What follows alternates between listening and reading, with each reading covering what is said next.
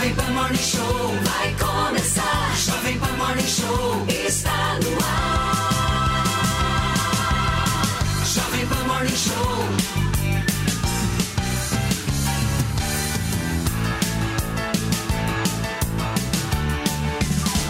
Jovem Pan Morning Show.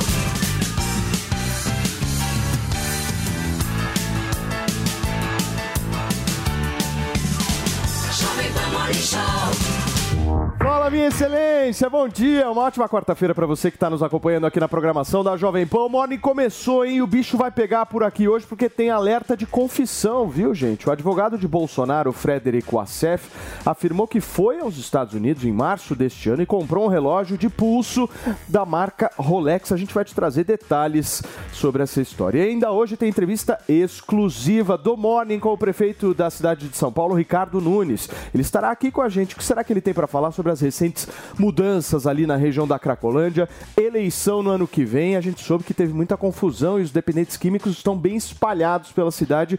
A gente vai te informar detalhes dessa operação com o próprio chefe do executivo municipal. E é lógico, o Fê já está preparado para trazer os principais assuntos do dia do nosso cardápio de entreter, certo, Fê? Bom dia. Bom dia, Paulinho. Bom dia para você que está curtindo pela rádio. Vem para cá porque na televisão também tá recheado de notícia para você. Pois é, e os pais de Larissa Manuela. Quanto mais a gente tenta fugir dessa história, parece que muito mais vem, a história se desdobra e, e vem tudo à tona. Por quê? Porque colocaram a mansão da atriz à venda. Detalhe, ela só ficou sabendo quando um colega jornalista a procurou para escrever uma matéria sobre o assunto. E, como se diz, roupa suja se lava em casa e cada vez mais exposta na imprensa. Pois é, e o povo trazendo todas as histórias e desdobrando a vida de Larissa Manuela. Bom, mas para que você possa engajar bastante aqui no nosso Morning Show, faça o seguinte: olha, use a hashtag Morning Show Suba, use e abuse sem moderação, pode chegar, vem pra cá. Vamos nessa, turma. Vamos começar o programa de hoje com a notícia sobre o relógio, hein? O Rolex que tá dando o que falar. A última informação, só para trazer para vocês, é que o advogado do ex-presidente Jair Bolsonaro, Frederick Wassef, disse que foi aos Estados Unidos em março e comprou o relógio. Porém, ele mesmo nega que participou de uma operação de resgate das joias. Ele disse que usou o próprio dinheiro para pagar o relógio e o objetivo da compra era cumprir a decisão do Tribunal de Contas da União. Ele afirmou que o governo brasileiro deve 300 mil reais a ele justamente porque fez a compra chegar ao governo. Essa história ainda vai dar muito o que falar. Eu queria dar meu bom dia aqui ao nosso queridíssimo Mano Ferreira. Bom dia, Jotinha Paulinho. preparadíssimo com seu terno preto. Você gostou, Fê? Tá no Ah, estilo? Ele, ele é estiloso. Obrigado. Ele é bem estiloso. E esse É, a nossa- cachecol nossa- parecendo Harry Potter? A nossa Grace Jones, maravilhoso. Gryffindor. Sempre, sempre, sempre. Obrigado. Muito bem. E nós teremos hoje a presença, a participação do nosso queridíssimo Tiagão Boava. Ele já tá por aí, Maria? Deixa eu colocar ele aqui. Daqui a pouquinho, então, o Thiago Boava vai estar com a gente no Morning Show de hoje. Nosso ursinho. Nosso Ursinho o Zé Gotinha. Maninho, me explica um pouco mais, porque teve hum, alguns portais de esquerda, eu vi ontem, pro- propagaram a informação de que hoje, às 6h29 da manhã, a Polícia Federal ia bater na porta do Bolsonaro e tal.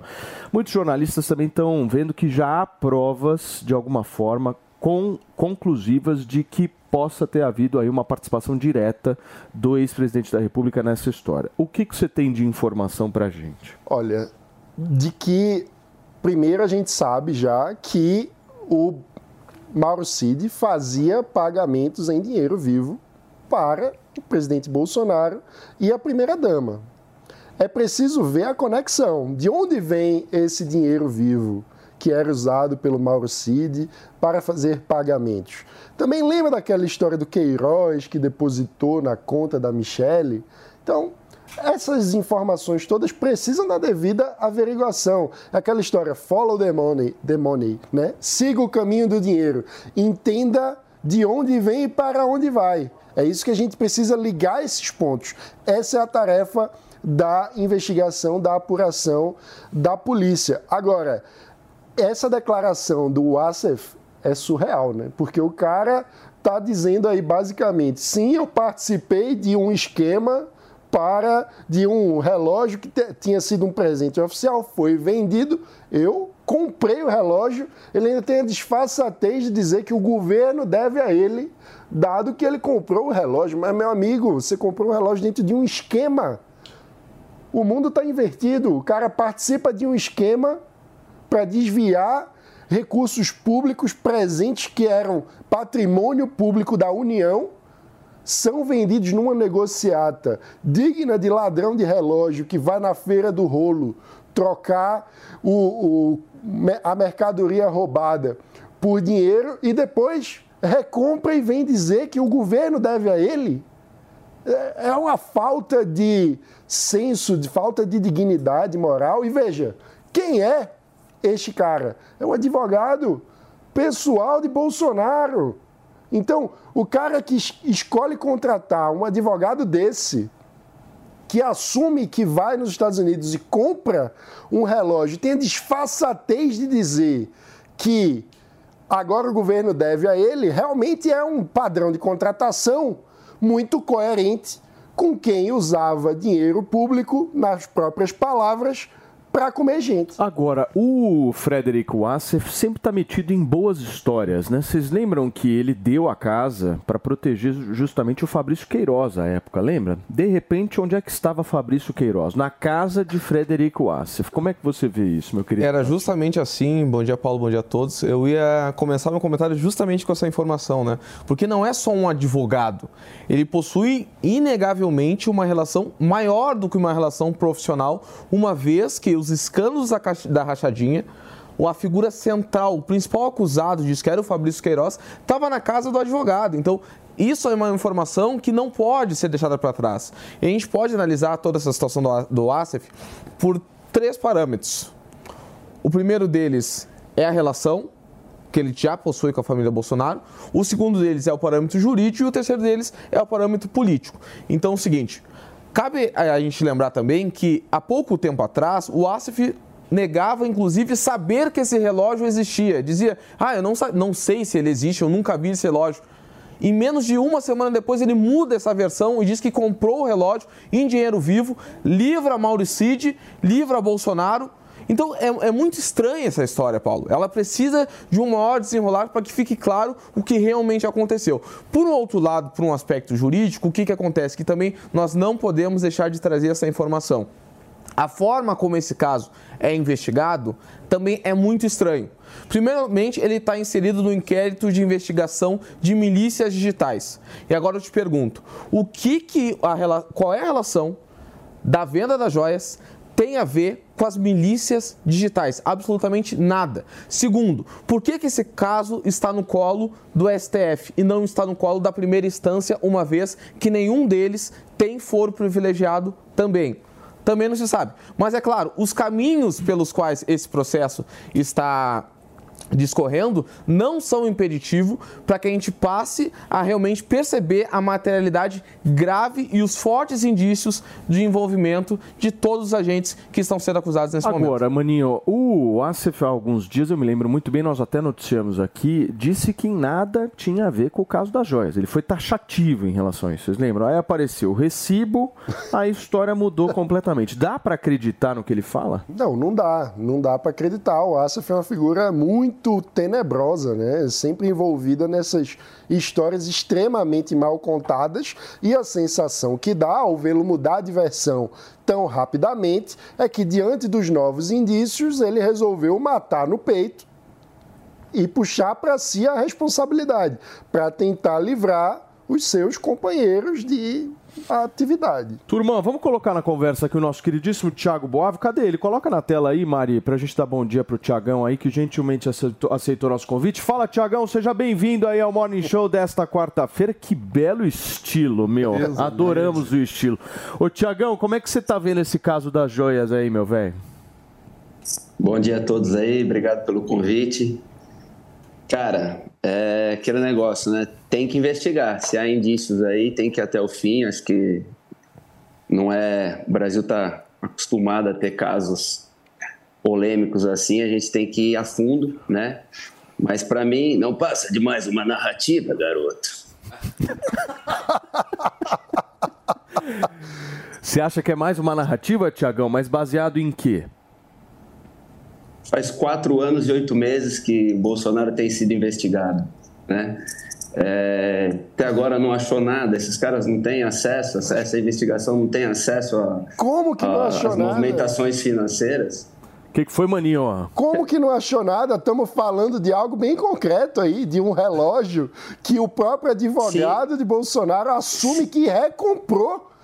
Por que ele recomprou? mano, mas- Porque foi vendido e era um presente. Então, como que não tem nada? Mas qual, mas qual é o pano de fundo? É pegar o Bolsonaro. Você concorda comigo? Ah, O pano de fundo é pegar o Bolsonaro. Agora, essas pessoas estavam próximas ao Bolsonaro. O Bolsonaro aparentemente não tem vínculo com isso. Não. Não sabe o que, o que essas pessoas Mas- podem ter feito. Não, Mas é, quem foi já o teria achado. presenteado pelo relógio? Quem, quem que ganhou o relógio de presente? Foi, era para ter chegado até o Bolsonaro. Aparentemente, esse relógio não chegou ao Bolsonaro. Ele é uma vítima, então. O- os não amigos sei, é por dele, isso, que tá- do é por isso que está dele... sendo investigado. Então, o que tá Mas é por isso que estranho. tá sendo investigado. O que tá estranho, pelo menos até agora nessa história, Tiagão, é o seguinte: o Frederico Assef disse que fez chegar o relógio até o governo. Só que ele disse também publicamente que ele não pode revelar ainda como. Vocês, como assim? Você fez chegar até o governo? Então você explica como que você fez Como chegar até quê? o governo. Por que, que você está escondendo como? Nós estamos falando o quê? De sonegação ou algo do gênero que não pode ser, ser dito? Ou seja, são contradições constantes que estão sendo colocadas ali. É muito triste, porque é isso. A presidência da. República envolvida num esquema que, no fim das contas, é digno de um ladrão de relógio que vai no metrô, rouba o relógio e depois vende na feira do troca. E a gente está falando disso no entorno da presidência da República. Isso é, é um escândalo e é uma coisa muito lamentável. Muito bem. Turma, ó, vamos girar o assunto rapidamente aqui. A pauta hoje está extensa, hein, Fê? Tá muito, tá muito. Eu tô... Hoje o bicho vai pegar por aqui, gente. Vamos falar um pouquinho do apagão, porque o ministro Alexandre Silveira disse que vai pedir para a Polícia Federal e para a Agência Brasileira de Inteligência que investiguem se o apagão pode ter sido causado por uma ação humana ou não. E tem a apuração também do nosso queridíssimo Mano Ferreira sobre essa falta de energia que atingiu 25 estados e o Distrito Federal. Maninho, o que, que você descobriu pra gente que ainda não foi dito por esse mundinho pantanoso do jornalismo brasileiro? É o seguinte, eu trouxe um bafafá. Hum, um bafafá bafafá. político que anda pelo, pelos altos executivos e especialistas do setor elétrico brasileiro, portanto, um bafafá informado, né? Que é, o pessoal especula basicamente três linhas de possível causa do apagão. A primeira linha seria uma falha de infraestrutura, por falta de manutenção. Isso aí é a linha mais ok, né? uma linha razoável, apesar da falta de investimento ser um absurdo. E aí, também nessa linha, a especulação é que pode ter sido originada da região da hidrelétrica de Belo Monte, que foi lá atrás uma hidrelétrica bancada pela então ministra Dilma Rousseff, que inclusive naquele contexto foi a briga pela qual a então ministra do Meio Ambiente, Marina Silva, no primeiro ciclo de governo do PT, resolveu sair do governo, ou seja, seria aí um, uma questão da, dos problemas da usina de Belo Monte que podem ter causado o apagão. Mas existem outras duas linhas que, inclusive, o próprio governo tem vindo a público para dizer que não descarta a hipótese de sabotagem.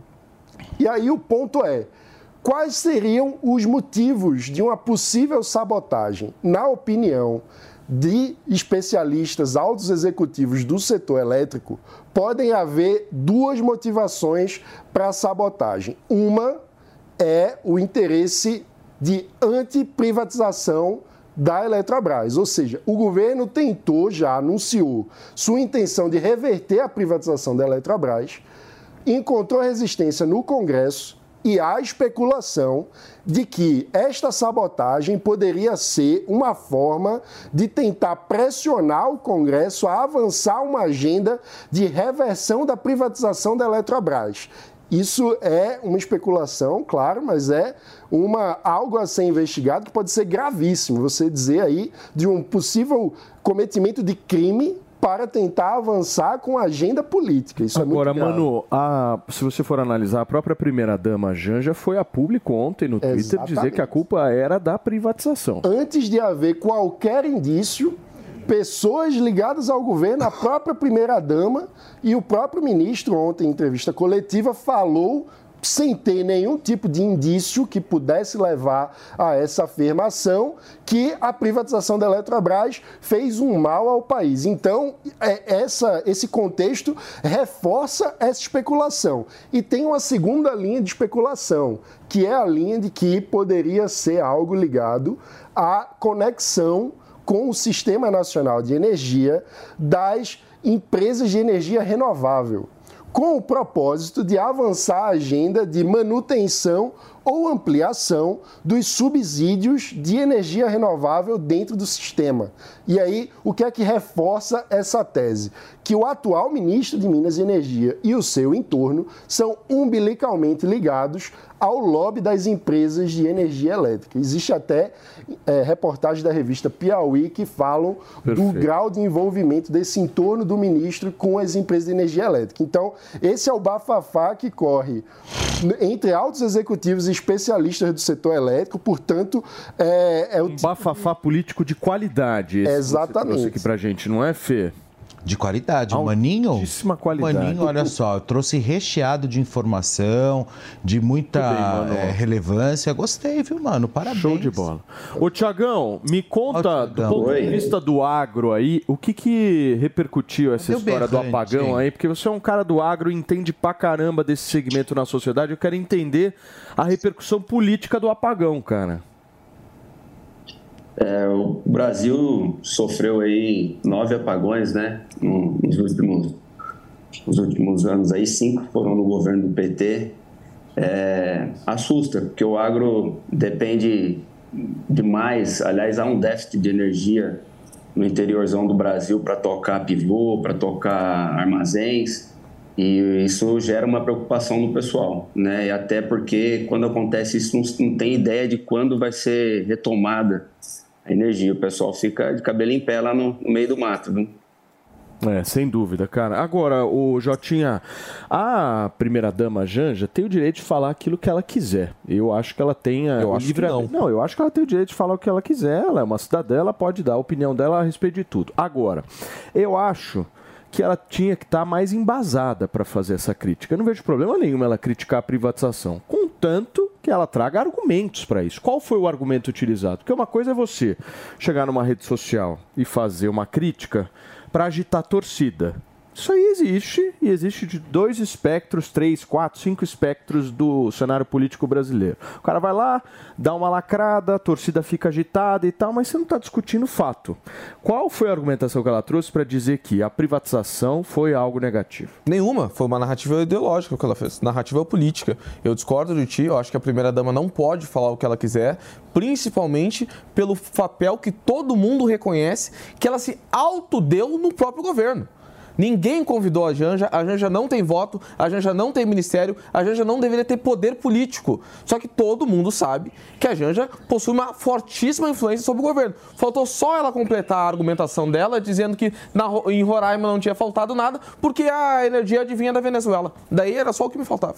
Turma, olha só, nas redes sociais viralizou uma imagem impressionante, viu, Fê? Uma fisioterapeuta dançando com um bebê recém-nascido no bolso do jaleco. Isso, gente. As últimas informações apontam que a mulher foi afastada das funções pela empresa terceirizada que a contratou. Nas imagens, é possível, gente, ver o momento em que a fisioterapeuta dança com um bebê durante o atendimento em um hospital privado de Itajaí, em Santa Catarina.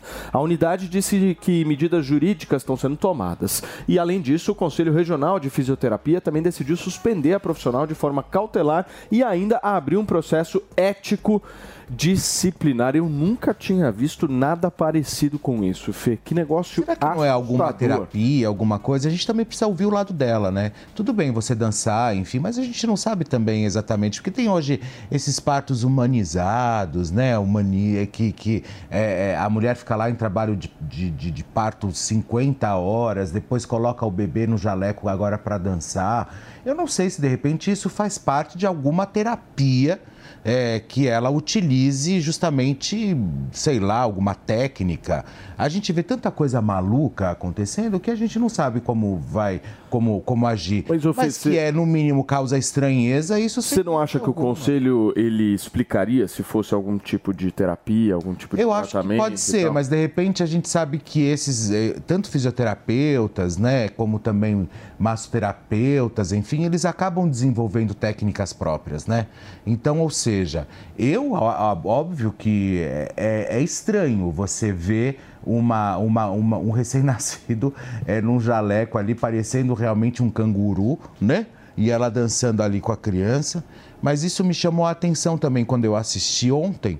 Eu falei, será que isso faz parte de alguma, de alguma técnica? Não sei, alguma coisa do gênero. Eu acho que o Tiagão nasceu baseado nessa técnica específica. Ele foi balançado, é isso? Quando ele, na- no, no Conta jaleco? pra gente, meu querido Thiago Boaba, como é que você Mas- nasceu? Macacos me mordam. Aqui no interior a gente nasce chorando e não dançando, garoto.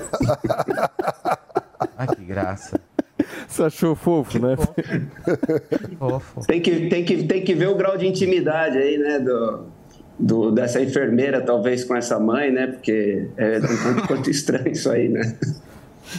E aí, maninho, tem que ouvir o conselho? Olha, quem foi a decisão de afastá-la? Provavelmente da chefia dela. Se a chefia afastou, é porque provavelmente a postura é inadequada tecnicamente ou ela, a fisioterapeuta, não conseguiu se explicar para a chefia. Eu imagino. Só um ponto. Mas Ela é tem- de uma empresa terceirizada que presta serviço para esse Mas tem, hospital um em ponto Santa aí, Catarina. mas tem um ponto aí que ninguém se atentou. Tá todo mundo falando da fisioterapeuta, mas eu quero saber também quem filmou.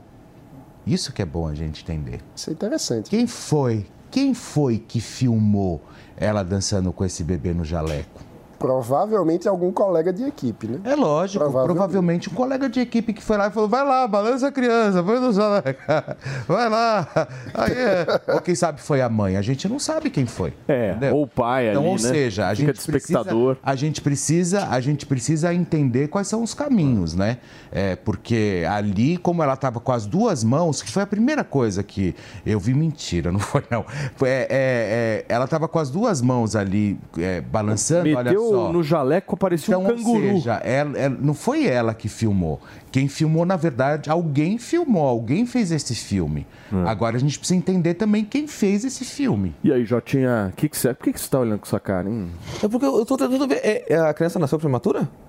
Eu acredito que sim, é o que tudo indica. Não dá pra gente ter essa, Ah, é porque essa tá, certeza tá tão absoluta, pequenininho, né? né? Não, porque é outra variável que eu acho que a gente pode adicionar também pra pra trazer pro Mas debate. visivelmente é recém-nascido, certo? Independente se for... Certo, não, claro, claro. Não, é a questão de que. Será que essa criança, ela não. é- Aliás, essa médica não foi demitida também por medo de pressão das redes sociais? Porque eventualmente a gente está analisando, ah, será que não pode ser um procedimento específico, etc. De repente pode até ser um procedimento meio exótico, que a gente não sabe qual é, e que a, a chefia preferiu demitir a ter que defender para não comprar o ônus da defesa, né? Sabe que há muitos anos atrás, é, todo mundo falava, ai, meu filho nasceu no método Lavoisier. O que, que é método Lavoisier? Ah, é quando você pega a criança, tira a criança ainda toda suja, com, a, com um cordão umbilical e coloca no peito da mãe, já para sentir os primeiros batimentos da mãe e tal. Esse era o método Lavoisier. Isso, na época, era uma técnica, né? E, foi, e hoje é muito comum hoje. Né? Então a gente nunca sabe porque como eles avançam justamente com essas técnicas de fisioterapia, com essas técnicas também de, de massoterapia, de tudo, a gente não sabe. Se de repente ela identificou algum problema na criança, pegou a criança ali para como se fosse é, é, dar uma acordada, É. ou seja lá alguma coisa do gênero, a gente não sabe. Mas a gente precisa entender, ouvir o lado dela e também, claro, entender quem foi que gravou esse filme, porque isso, isso também bem. eu acho que a gente tem que levar em Um consideração. rápido break para você que está no rádio, já voltamos, são 10h24. E olha, gente, além, além do salário de 160 milhões de euros por ano para jogar no Al Hilal da Arábia Saudita, o Neymar terá diversas vantagens fora do campo, certo, Fê? Ah, eu Conta quero ir lá detalhes. pro Al Hilal, eu quero, eu quero jogar lá, ganhar todo esse dinheiro. Eu vou aprender a jogar. Ontem, o único gol que eu consegui fazer é, lá no programa do Ratinho foi justamente bater na cara do Neymar. Olha, exatamente, olha só, uma dessas regalias será, será morar com a namorada Bruna Biancardi. Aleluia!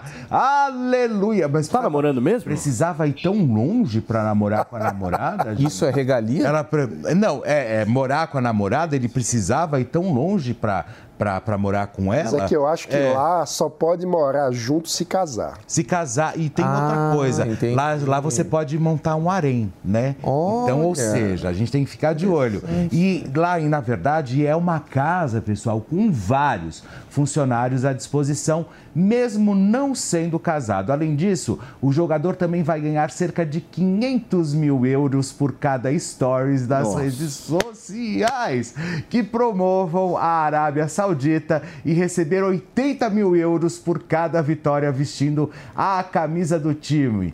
Ah, eu vou te dizer uma coisa. E ainda, pessoal, vocês acham que parou por aí? Não parou, Ah, imagina que parou. Parou nada. Por quê? Porque ele ainda tem um avião particular para o uso dele. Será que ele fez uma boa troca, pessoal? Gente, ele vai ter casa, ele vai ganhar. Gente, ele não, vai, ele não precisa sair do quarto mais. Olha só, a não ser para jogar futebol. O que mais o Neymar vai querer? Gente, é, se ele fizer um store deitado, deitado, falando do, do, do Ara- da Arábia Saudita, ele vai ganhar 80 mil euros. Deitado. Deitado na cama, com a Bruna Biancardi. 500 mil euros. 500 mil euros, Fez é. um storyzinho deitado. Ó, eu tô aqui, olha, Arábia. Ele vai ganhar 500 mil euros. Olha que maravilha. É muito bom, né? E, aí, e você viu, né? Se ele fizer gol ali, ainda for pra campo e ainda fizer gol, ele ganha 80 mil euros por gol. que Hum, ele tá bom. fizer. Tá bom, né? Ah, gente, faça meu favor. Agora, o que, que vocês acharam, hein, dessa contratação? Ô, Tiagão, quero ouvir você. Não sei se você curte futebol ou não. Qual que é teu time aí de Gosto. coração? Gosta? Qual, qual que é teu time de coração? Gosto, gosto. Eu torço, eu torço pro São Paulo, não tá fácil tem algum tempo, mas eu torço pro São Paulo. E, cara, o Neymar tá que nem o tio Patinhas agora, né? É, mas, eu o acho São que Paulo pra carreira joga hoje dele. com o Corinthians, hein? É. Sim, sim, né? Tá na- a gente tá na torcida aqui. É. É, o Neymar tá que nem o tio Patinhas agora. É muito dinheiro, e... mas ele também sai do cenário do futebol, né? Jogar lá vai deixar É, ele é. fora do- dos grandes frentes do isso- futebol. Ele fez a escolha, né? Não, isso sem dúvida, sabe o que foi? Assim, o que eu entendi de toda essa manobra?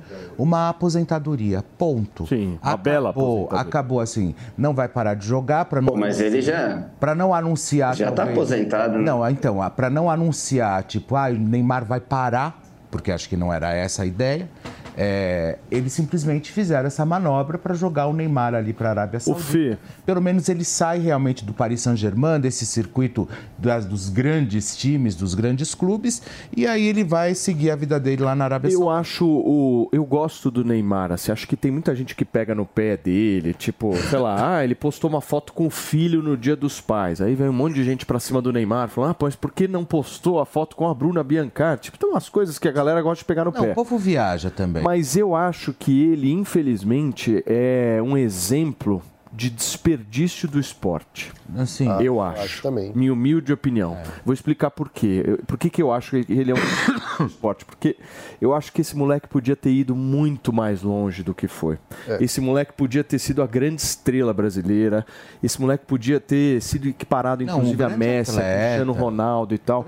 atleta. E aí você tem uma lógica, só para receber quem nos acompanha pelo rádio. Para você que chegou agora, são 10 horas e 28 minutos. A gente está repercutindo um pouco das novas regalias de Neymar Júnior, o menino Ney nas Arábias. Ah, o menino o Fê trouxe informação aqui que o homem vai ter até avião à disposição dele. disposição, e um casa. storyzinho deitado na cama, ele leva 500 mil euros, só para vocês terem uma ideia.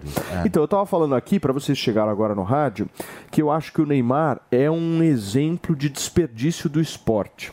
Porque eu acho que de alguns anos para cá, até por esses altíssimos valores, que, por exemplo, Tiagão, faz um raciocínio aqui comigo. Qual ser humano, aí. qual jogador vale 500 milhões de euros? Desculpa, né? São cifras absolutamente desproporcionais para um cara jogar uma partida de futebol e tal. São, são... O, o esporte, infelizmente, Não, ele não eu- virou eu- uma lógica. Olha, Paulinho. Deixa, deixa eu só, só concluir, Fê. O esporte ele não virou uma lógica de competitividade. O cara não entra em campo para ganhar o jogo. O cara entra em campo para ganhar dinheiro.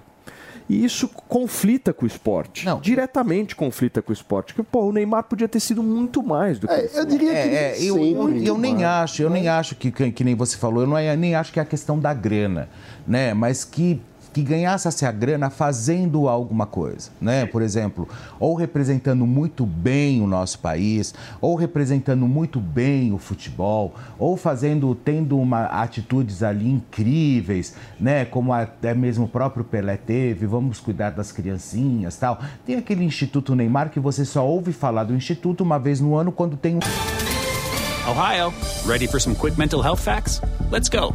Nearly 2 million Ohioans live with a mental health condition. In the U.S., more than 50% of people will be diagnosed with a mental illness in their lifetime.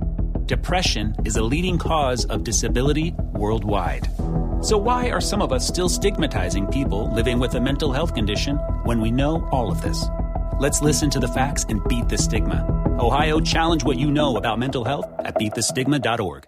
leilão só. Depois você não ouve falar absolutamente mais nada desse instituto. Então o que, que eu acho? Eu acho assim, você ganhar 500 milhões de euros por ano, ok, tá tudo certo, beleza, vai lá. Mas isso precisava ter um motivo para ele ganhar. E o que eu acho que na mão do Então. Neymar não era o, o acordado, não, não seria o justo. Mas isso se perdeu. Por quê? Não por, tem por ele ser objetivo. quem ele é, né? Por ele não ser o jogador que a gente esperava que fosse, por ele, porque se você falar hoje, qual é o maior jogador do país, né? Quem é realmente um atleta que nós temos em campo e que vai lá e defenda realmente o nosso time ou que defenda o Brasil? Nem estou falando de time paralelo, São Paulo, Corinthians, enfim, não é isso. Estou falando de Brasil mesmo.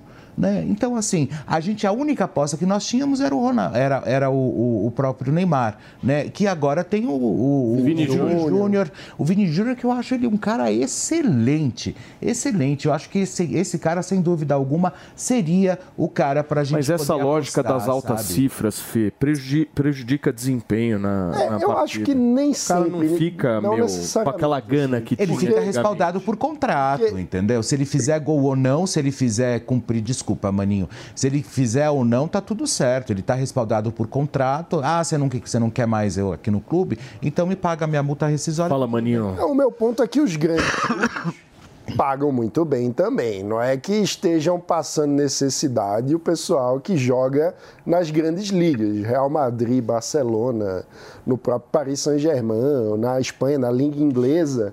Enfim, é, também é possível jogar, unir alto desempenho esportivo, alta competitividade e muito dinheiro.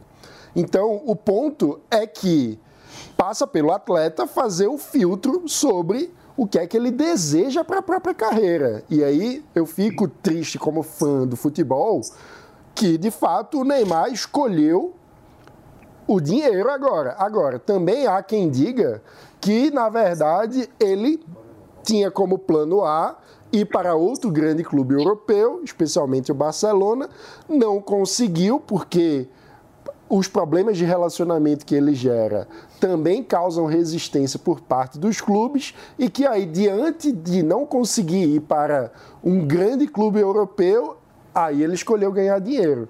O que também é triste, porque justamente é o fato da carreira construída de uma forma que impossibilitou, a essa altura agora da carreira, que ele continue trilhando um grande caminho esportivo. então você vê que. E vocês sabem, com toda essa história de Bruna Biancardi, com tudo isso que aconteceu, eu não vou falar o nome das marcas aqui, duas marcas foram lá e cancelaram um contrato com o Neymar.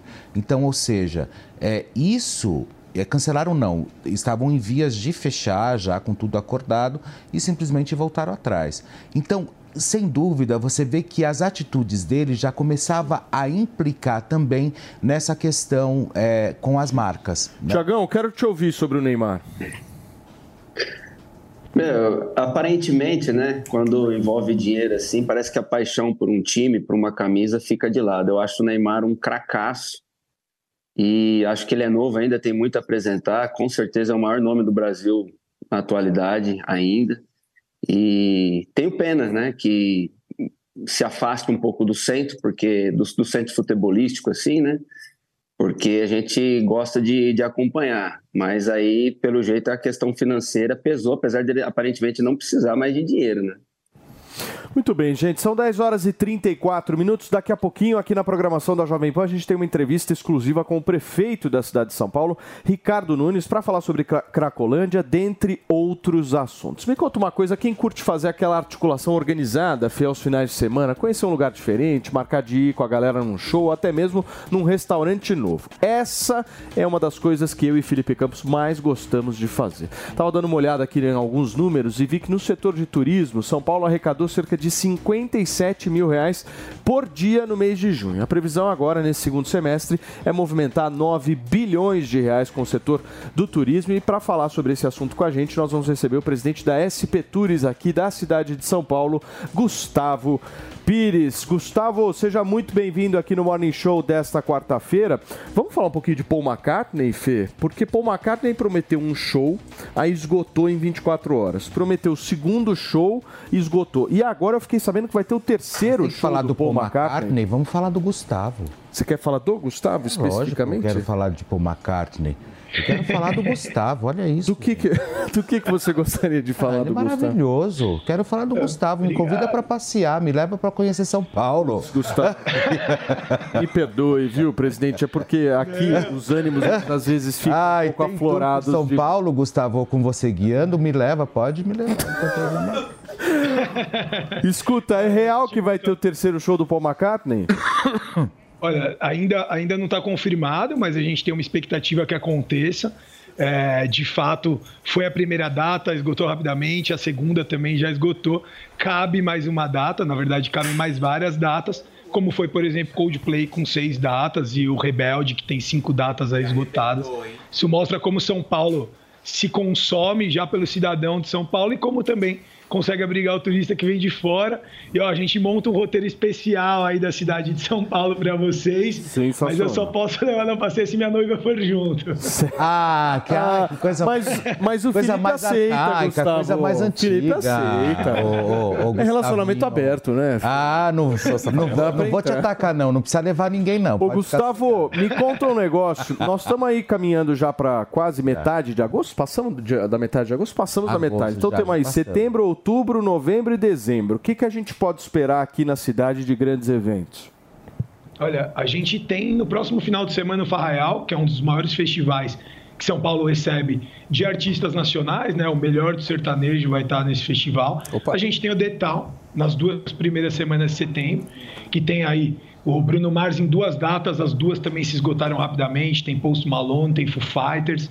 A gente tem ao longo do ano, mais pro final do ano, a Fórmula 1, que é um dos principais eventos que São Paulo recebe de maior impacto econômico por número de dias, é 1,7 bi que vem para a cidade inteira, né, movimentando a renda da cidade.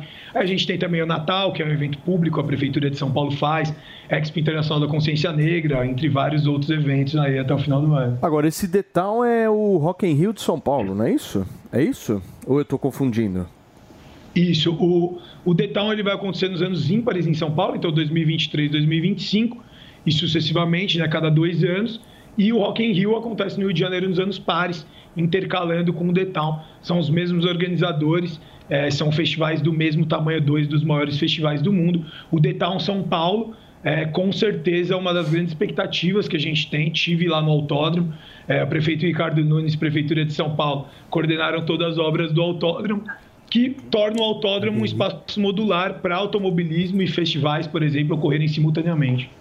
Olha que legal, que legal. Tem pergunta, não, é, não, o Coldplay foi um sucesso. Aproveitar Foi agora mesmo. brincadeiras à parte, viu, Gustavo? É, Quantos shows foram Coldplay? Acho Coldplay foram 10, 15, sei é, lá. eu sei lá, eu, eu, eu, eu só via Coldplay, Coldplay, Coldplay e foi um sucesso, sem dúvida alguma. Eu acho que essa gestão, inclusive da SP Tours, está mostrando muito, mas muita, muita coisa legal, sabe? Esses shows que estão. muita beleza, né? Fê? Agora, por que, que só o internacional, ô, ô, Gustavo? Isso me chama muito a atenção, viu? Não, não, não é, não é só internacional. Por exemplo, o Farraial que eu falei é o principal evento desse segundo semestre é, de música nacional, principalmente sertanejo. Faz parte do calendário de eventos estratégicos da cidade de São Paulo, como faz a Fórmula 1, como faz o Lollapalooza, como faz o Detal. Então, é, a gente tem nesse segundo semestre 200 eventos com capacidade de trazer turista para a cidade, já confirmados. Podem surgir vários outros. Legal. Dentre esses eventos, a gente tem a Taylor Swift ou Taylor o. Town, a Fórmula 1, a gente tem. Mas a gente tem também as feiras de negócios, que São Paulo é referência no turismo de negócios para a América Latina inteira. A gente tem também, por exemplo, eventos, é, festivais, shows nacionais. Então a gente tem Sorriso Maroto tem capacidade de levar público, Jorge Mateus, etc. Todos esses trazem turistas para São Paulo. Ô Gustavo, o show da Taylor Swift impactou na economia americana, né? E aqui em São Paulo, foi uma bomba também? Com certeza, uma bomba também. E quando ocorrer, né, quando for o final de semana, a semana do show, sem sombra de dúvida, vai movimentar muito a economia. Realmente, na última ou penúltima reunião do Fed, lá nos Estados Unidos, que é o banco central deles, eles falaram que Taylor Swift estar em algumas cidades ou estados movimenta a economia americana, ajuda a movimentar a economia americana. Aqui não é diferente. Como o Paulo bem disse no começo, são quase 9 bi, não, mais de 9 bi esperados para esse segundo semestre. É, o setor de turismo está realmente bombando a economia. Se a gente pensar em geração de empregos, ano passado a cidade de São Paulo gerou, entre demissões e contratações, um saldo positivo de 187 mil empregos, dos quais 35 mil empregos desses são do setor de turismo e eventos. Muito legal. Você tem pergunta, Maninho? Bem, presidente, quão- quantas anda a questão da privatização do complexo do IMB? É, existe já a concessão do AMB, a GL, inclusive já começou as obras para revitalização e reforma do pavilhão e do centro de convenções. A gente acaba ela no dia 28 de maio de 2024. É 1,5 bi de investimento da GL, que é a concessionária, só na reforma dos pavilhões e do centro de convenções. A gente tem uma expectativa que após essas reformas o impacto econômico para São Paulo seja de 5 bi anuais e ao longo dos 30 anos de concessão, 6 bi para os cofres da SP Tours e Prefeitura de São Paulo. E tem também algo muito bacana dentro da concessão do AMB, que no que diz respeito ao entretenimento vai ajudar muito, que dentro da concessão vai ter a Arena São Paulo, uma arena indoor com capacidade para 20 mil pessoas. Isso é um pedido do prefeito Ricardo Nunes para a GL desde, desde o início das negociações. E com isso, com essa arena, São Paulo vai ter capacidade para trazer NBA, é, UFC aberto de tênis, vários eventos indoor, além de shows também, com capacidade para 20 Tem que trazer, tem que, Que trazer legal. para São Paulo aquela esfera que os caras colocaram no meio da cidade de Las Vegas. Né? Sensa, quem sabe, quem sabe São Paulo um dia. Ó, Presidente. Aproveita que o prefeito vai estar aí e fala para ele deixar esse Peturice responsável por isso. Vou- falaremos aqui. Presidente Gustavo Pires da SP Tours, muitíssimo obrigado pela sua participação Valeu, no Morning Gustavo. Desta quarta-feira. Qualquer novidade aí, você aciona a gente por aqui. Obrigado. Pode chegar. Obrigado vocês. Tchau, Gente, tchau. olha só, num depoimento à CPI do MST, um dos líderes nacionais do movimento, João Pedro Stedley, avaliou que foi um erro a invasão a terras da empresa brasileira de pesquisa agropecuária em Pernambuco. Dá uma olhada. Cada acampamento tem autonomia do que faz. Ah, muitas vezes eles exageram, erram. Concordo. Às vezes eles exageram e erram. Mas eles têm o direito deles decidir. Nenhuma instância nacional decidiu que eles deviam ir. Eu posso até fazer uma autocrítica, porque os jornalistas me perguntam. Tá bom. Foi um erro, um equívoco entrar na Embrapa. É só indo lá para você ter ideia do que de fato é o movimento, a bagunça que é o movimento, o absurdo que eles cometem em cada invasão. Imagina, invadir a Embrapa, a Embrapa que ajudou tanto o desenvolvimento do agro, não tinha fundamento nenhum, não pode invadir propriedade nenhuma, né? A narrativa deles é absurda, você vê o tanto que eles manipulam esses, essas pessoas que acompanham eles através correndo atrás de um sonho de um dia ter um pedaço de terra. E olha, precisaria de mais duas horas de programa aqui para falar de MST, viu? ou mais. Não, mas você fica à vontade, meu, porque a gente quer te ouvir. Você é um cara que tá vivendo aí, principalmente os males aí que o movimento traz para o agro brasileiro, né? Me, me explica um pouco mais, assim, que tipo de consequência essa CPI pode ter para o MST, porque o governo também mobilizou ali, alterou alguns cargos, né? O relatório que o Salles vai fazer vai ser aprovado? O governo o governo está tentando dar uma abafada, né? Porque isso aí vai estar tá trazendo à tona como eles agem, né? E o tanto que eles manipulam e, e o terror que eles põem no campo, a insegurança, faz com que os produtores, eh, eu vejo lá através de quando vou para a fazenda, a cidade nossa é uma cidade pujante, você vê que a cidade já deu uma diminuída. A insegurança no campo, o governador Mauro Mendes tem sido muito firme com isso no estado do Mato Grosso. e tem que conter. Eu acho que o movimento ele é, ele é, como é que vou dizer? Ele é um movimento, essa é, tem, tem razão de existir, mas não pode ser dessa forma, né?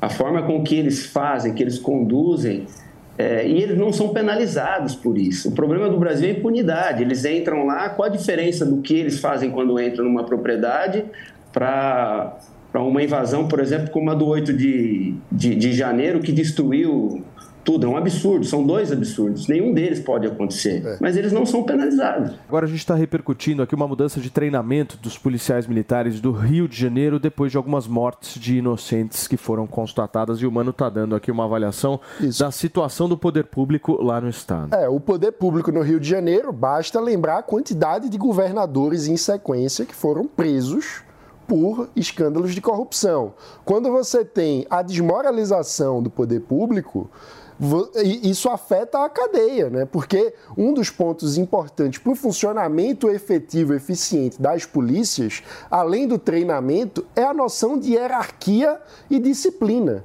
Quando você tem os chefes aí, o chefe de Estado, o governador, que não cumpre a lei, né? Você acaba fazendo com que pela hierarquia, a coisa fique toda indisciplinada. Então, é preciso ter um choque de gestão no poder público do Rio de Janeiro de uma forma ampla, a ponto de mudar a cultura institucional, porque há uma convivência ao longo de décadas e mais décadas com a avacalhação com a falta de procedimento, com o que o. para tentar ficar um pouco mais chique, com aquilo que Sérgio Buarque de Holanda falava do homem cordial, que é o quê? É aquele que não segue regra, segue o coração. Ah, então, em função dos laços pessoais, eu é, aprovo, eu faço vista grossa ou levo a sério uma situação. E não pode ser. A lei precisa ser aplicada e valer para todos. Mas isso passa justamente por um choque geral de gestão. E aí, claro, é preciso pensar o que é, que é possível fazer de forma mais direta no âmbito da polícia. Isso passa por treinamento, por reconhecer o bom trabalho e por punir o mau trabalho, como em qualquer trabalho. Mas, mano, você concorda comigo que o enfoque, por muitas vezes, não é esse que você está dando? O enfoque que, por muitas vezes, o debate público dá é no policial. Ou seja, o policial é o cara que é culpado por essa história. É, Não por... é o governador que roubou, não é a desestruturação completa do Estado, o Rio de Janeiro largado às traças, não é. A culpa é do policial que é o violento, que é o cara vilão Porque é mais fácil apelar pro policial, Isso Paulo. é mais fácil. Não dá para depositar a culpa nas costas de alguém que, obviamente, tá largado às traças. É, e que muitas vezes morre também, porque a gente fala de quando a polícia mata, e precisamos falar, porque a polícia não é para matar, exceto em casos excepcionais, onde é vida ou morte, mas o, o padrão do, da atividade policial é para aplicar a lei, e a lei brasileira não prevê pena de morte. Então, não podemos normalizar mortes por policiais, mas também não podemos normalizar a morte de policiais. Perfeito. E o que acontece no Rio são as duas coisas, porque com essa bagunça do poder público, o policial é jogado na linha de frente numa situação de conflagração, onde muitos territórios são dominados não pelo Estado brasileiro, não pelo poder público, mas pela milícia ou pelo tráfico. Então, são zonas conflagradas de conflito e os policiais acabam sendo jogados lá como peças de um xadrez mortal. Então, é, é muito desesperador a situação para o policial e ele precisa de apoio. E o apoio aí significa estrutura treinamento, qualificação e respaldo para a boa atividade, o que também passa por punir a má atividade. Fala, Jotinha. Ah, eu fico muito desconfortável quando o Mano ele traz essa abordagem, porque ele reconhece que a corrupção, que, que, que, os efeitos do Rio de Janeiro são de uma hierarquia superior, mas sempre quando ele propõe mudanças é no âmbito da segurança pública e no, no, no profissional que, que menos possui prestígio do ponto de vista de, de de carinho da, desde as instituições, desde o reconhecimento salarial, desde o prestígio social. Então, sempre acaba sendo no colo do policial. Então, o problema é multifacetado. É generalizado. Mas a, inter, na intervenção desse problema é sempre no policial de ponta. Não tem como não ficar indignado com isso. Não é só no policial da ponta, é toda a Mas por que, que tem que começar lá, mano? toda- Mas por que, que começa Mas, na polícia? Porque a gente tá falando de segurança pública. Se a gente falar de educação, eu vou falar que tem Não, que mas, começar na sala de aula. mas aí que tá, mas aí tu Se pode for dizer. falar de não SUS, tem que eu vou falar que tem que começar tem- na- tu, pode, tu pode dizer também. A polícia não é o foco no momento. A gente tem outra prioridade e a prioridade é começar por tal local. Por que tu não fala isso? Por que é sempre na, na Porque o polícia? tema é segurança pública, o tema é o assassinato. Tu pode discordar o da. assassinato Não, o tema não é segurança pública, é mudança no treinamento de policiais militares. como resposta ao fato de que três pessoas inocentes, incluindo crianças, foram mortas indevidamente por agentes da polícia. Isso é populismo, atividade. mano. Não é isso é populismo, isso é, É demagogia. Qual é a Tu pega, demagogia? tu pega uma tragédia e tu começa a sambar em cima dessa tragédia e a partir daí tu precisa dar que- ter que dar uma resposta imediata para a sociedade, uma resposta infundada, sem diagnóstico de nada e dizer que o problema está na polícia quando não veja, tá. o problema não está só na polícia, mas também é preciso ter um choque de gestão. Isso passa por treinamento, por qualificação, por estrutura, por reconhecimento, inclusive salarial. É preciso fazer com que quem progrida na carreira seja o bom policial, que o mau policial seja punido e afastado. Ou seja, quem trabalha bem, quem trabalha mal, não pode ter o mesmo tratamento, porque isso leva ao caos, leva à indisciplina. E forças policiais precisam de disciplina, hierarquia e qualificação. Tá, mas o problema é, mano, por que começar pela polícia? É, é esse o meu Você questionamento. quer que a, a- a questão da segurança pública comece por onde? É estrutural. A questão da segurança pública, o problema no Rio de Janeiro é estrutural. Certo, e aí faz o que diante disso? Muitas vezes tu pode focar na administração pública geral, não, Mas eu- na- é o não que eu numa área. falando. Não, tá falando da segurança pública. Tu tá dando um enfoque Mas na o- área o de que tu segurança está pública. dizendo então é que não se deve discutir uma agenda para a segurança pública. Não, Só estou dizendo, o estou dizendo que se o problema do Rio de Janeiro genérica. é genérico, tu tem que atacar a estrutura. Se tu está me dizendo que o problema do Estado do Rio de Janeiro é complexo, envolve, é multifacetado, quem é que envolve resoluções e proposições para resolver Mas um a- problema multifacetado? Aí é o que a gente tem que dizer então é esperar a próxima eleição que o povo carioca. Não, tu cobra do governador. Tu cobra do melhor. governador. Tu cobra do governador do estado. Queridos, a imagem do nosso queridíssimo eh, Thiago Boava ao centro com vocês debatendo e ele com esse belíssimo chapéu me chama muito a atenção, porque o Thiago é um cara de equilíbrio. E eu quero entender de você, meu querido Thiago Boava, de que lado você está dessa história? Olha, eu, eu fico sempre do lado da polícia. É, lógico que se eles estiverem errados e quando há excesso tem que ser punido, tem que ser investigado, mas eu acho que nos últimos anos aí houve uma, uma tentativa, não, houve um suicídio, um suicídio não, houve uma, um, um, um trabalho muito pesado de parte da mídia em acabar com a instituição. Você vê que o policial, ele tá. As pessoas, o policial dá voz de prisão, as pessoas o policial. Teve caso no Mato Grosso do pessoal. é, o, a, a pessoa atacar o policial na abordagem. E daí o policial precisar reagir. Então você vê, se a pessoa ataca o policial, é que já não há mais o respeito, né? Muito bem, gente. Eu acho que, Maninho, nessa história, o que eu acho que a gente pode talvez contribuir é o seguinte: a gente não pode, na sociedade, elencar um vilão e um herói. Claro. Porque ninguém é vilão e ninguém é herói. Exato. O que por muitas vezes a gente vê a narrativa de esquerda fazendo é colocar o policial como se fosse alguém do mal. Isso é absurdo. Isso aí, você deturpa completamente o sentido de estabilidade jurídica, de segurança que você pode vir a ter num país. Se você achar que a autoridade que está lá para te proteger é alguém ruim, do mal, Exato. Não, e, você vai criar o quê? Uma revolução aqui? Porque basicamente é isso, você vai deteriorando ao máximo a imagem do policial, que obviamente tem erros de despreparo, de treinamento, de falta de estrutura, de falta de apoio psicológico, eu não tenho a menor dúvida disso. Pelas questões salariais, que eu acho que o Thiago eh, chegou a até pontuar aqui no comentário dele, tem vários pontos aí importantes de serem destacados. Mas dizer que o policial é o vilão da sociedade, que é um cara que mata, que é um cara do mal, é o que faz, eu acho que o, brasileiro, aos poucos, numa guerra cultural, e perdendo ah, a confiança num policial. E eu, sinceramente, no momento em que você perde. A gente viu a perda da, da confiança nas instituições brasileiras no que deu. Isso é um absurdo. Esse, o discurso que tenta descredibilizar as instituições é muito absurdo, é problemático. Isso serve para as instituições de forma geral. O fato de reconhecer problemas não pode fazer com que a gente, como eu gosto de dizer, jogue fora o bebê com a água suja do banho.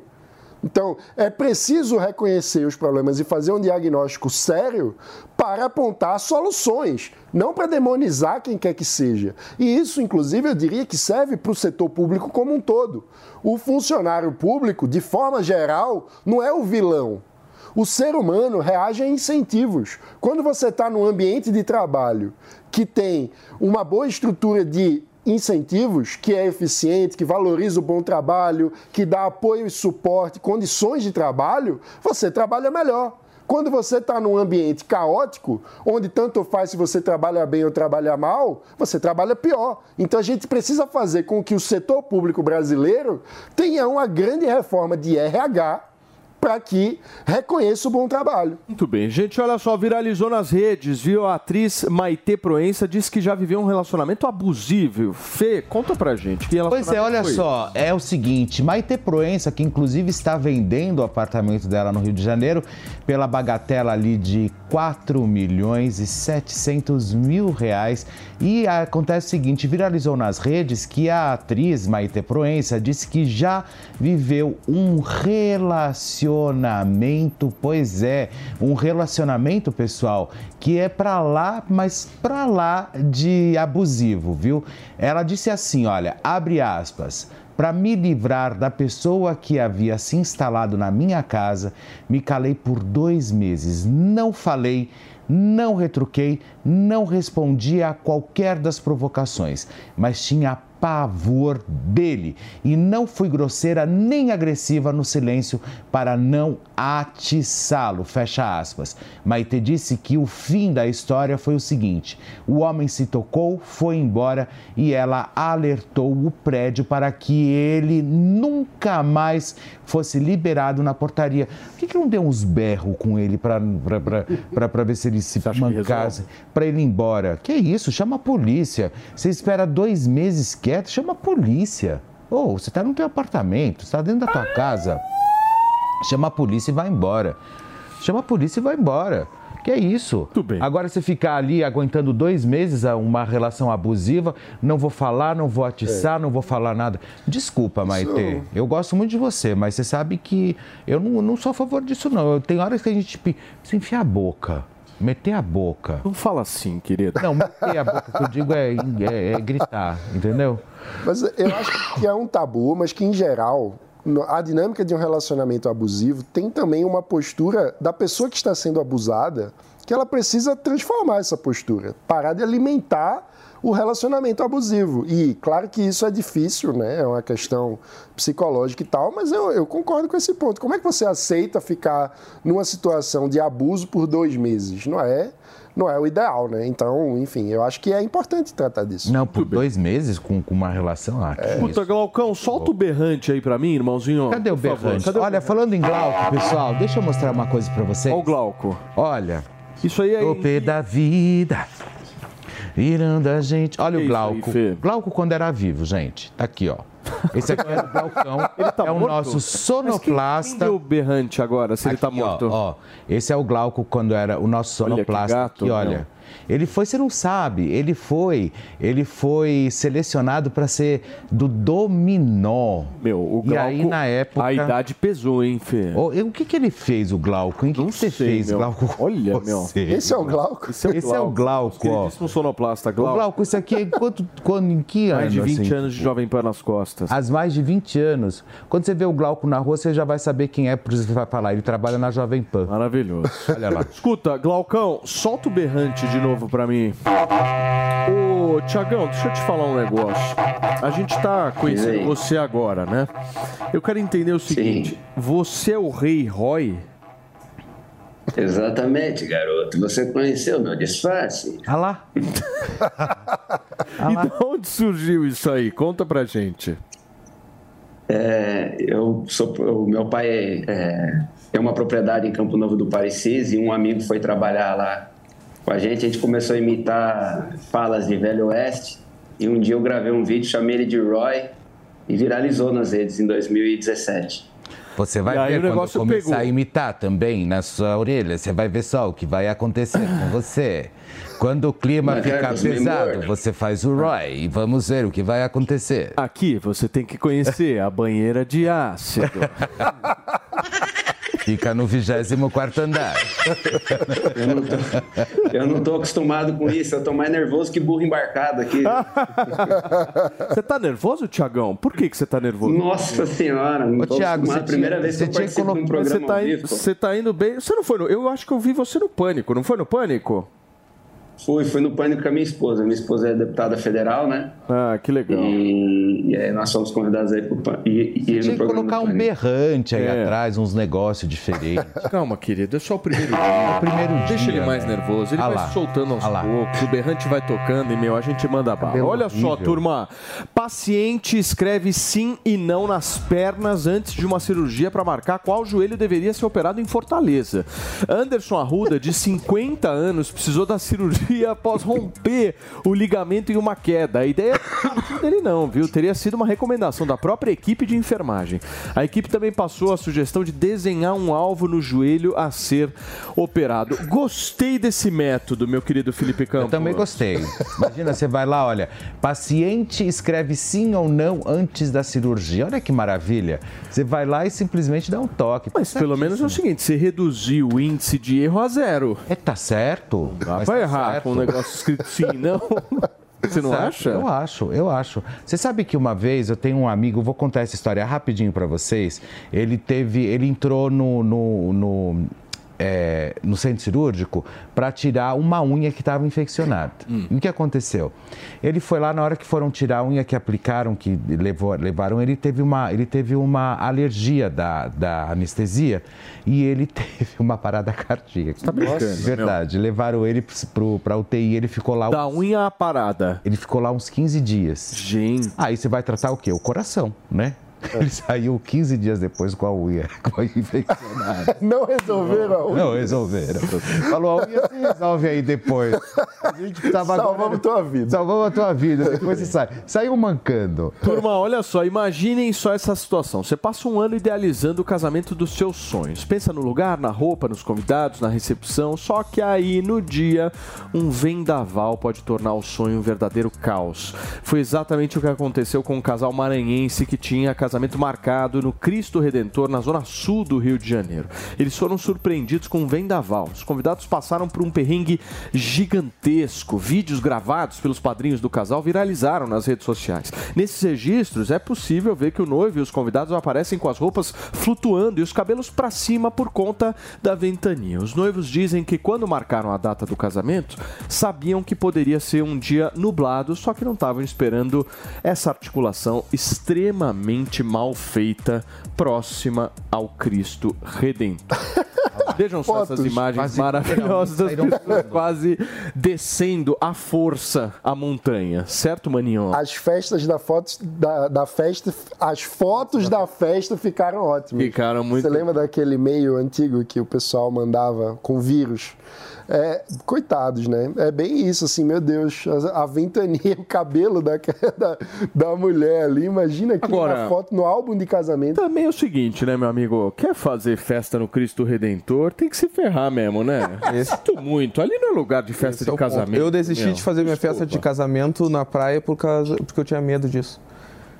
De Mas vendaval. qual praia? Oi? Mas a praia é normal ter vendaval. O difícil é você fazer no Cristo Redentor. Não, mas tem vendaval também na praia, Mas né? o Jotinha, só pra. Não querendo de maneira nenhuma te É. expor, mas. Já tá você- expondo. Você não tava com date? Como é que é? Tu atrapalhou a minha história, né? Então talvez eu tenha que achar outra noiva ao longo Não, da não, semana. mas, mas você era casado? Oi? Você era Não te interessa a minha vida privada. Ele não fala. Vazio. Ele não fala. Totalmente Fala. Ele vazio. não fala. da relacionamento vida. Cara, sem noção Ele não nenhuma. fala de vida pessoal. Tudo isso. Falta de respeito com as pessoas. Date rolando. Oi? O date. Paulo, por favor. É um liberal por inteiro, né, maninho? Esse aí, meu amigo, esse aí, olha. Gente, ai. notícia pra quem ama levar a casa inteira numa mala de mão. A Latam anunciou que vai ficar de marcação cerradíssima com os passageiros e vai ver se estão todos cumprindo as normas. Aí vocês me perguntam, mas qu- quais são essas normas, Paulo? Tem que ficar de olho no peso e nas medidas das bagagens de mão. O nosso Mano Ferreira ama trazer lembrancinhas das viagens e coloca tudo na bagagem de mão, Fê. Vai doer no bolso, viu? A empresa está dizendo que a mala que não estiver de acordo com as regras será cobrada para ser despachada. Acabou o migué. Acabou minha mamata. Já era o migué. Não vai rolar mais. Eu sou, eu sou exatamente essa pessoa que, para economizar, coloca tudo na mala de mão, dá um jeito de caber. E tchau. É, e também porque é muito chato, depois do avião, ficar esperando a esteira. É muito melhor ir direto, né? É só a Latam? É, por enquanto. Então a livre concorrência resolve, né? Ah, mas eu acho, eu acho hoje em dia, hoje em dia você não precisa mais viajar com uma quantidade abusiva de malas. Eu imagino como a tua mala deve ser vai- bem difícil. Ah, você deve é repetir que o o. Fê- Mala é- Sabe, pequena. você sabe, É. sabe Então o Fê viajo? viaja e compra as coisas. Não, o Fê viaja com o é corpo. Isso, é isso. É eu, eu viajo, eu viajo, sabe como? Eu com uma mochila e ponto. Porque a mala já tá na casa. onde Não, você porque na vai. verdade, quando eu chegar lá, eu quero trazer as coisas de lá. Aí você compra uma mala lá. Eu vou levar as minhas coisas daqui pra lá, pra Então usar você lá. economiza Não. um trecho, é isso que você tá dizendo. Eu, eu guardo, Só eu guardo o trecho eu da guardo volta. uma grana. volta o primo pobre aqui pra gente Não, discutir uma olha, coisa. eu, go- eu, eu guardo uma grana, o primo pobre é maravilhoso. eu, gua- eu guardo uma grana antes de viajar justamente para isso. Eu chego lá e compro as coisas lá, eu vou trazer de lá, eu não quero voltar com as minhas roupas que eu uso aqui. Muito bem.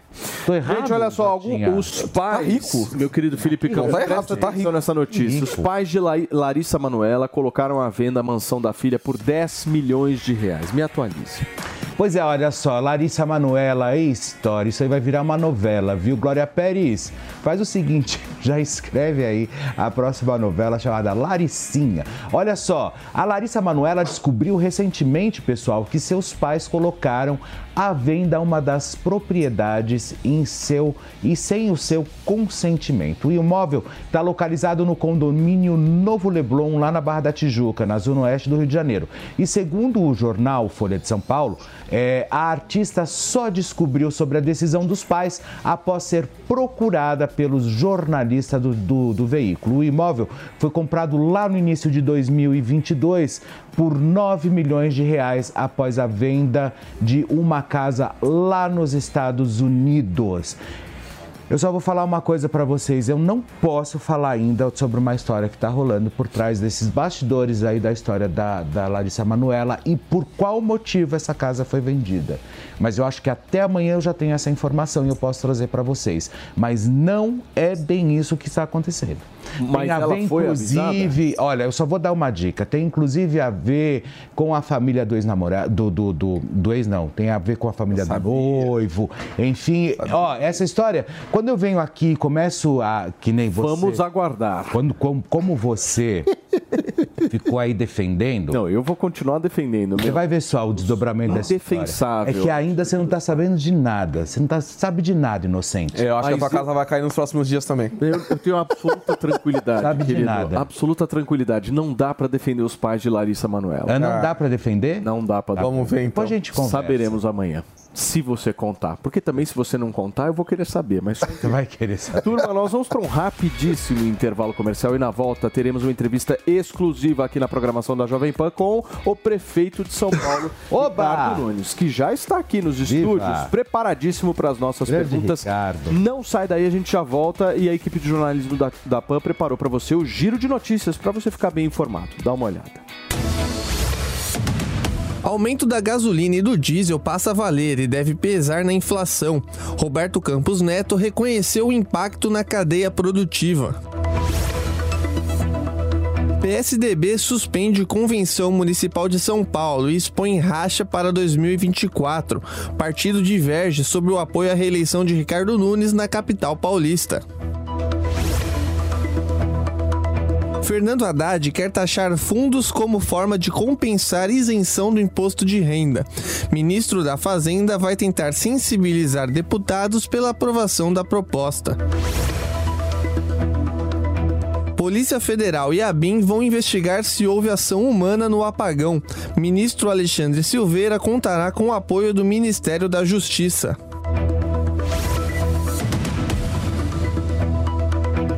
ONU denuncia aumento de massacres na Colômbia.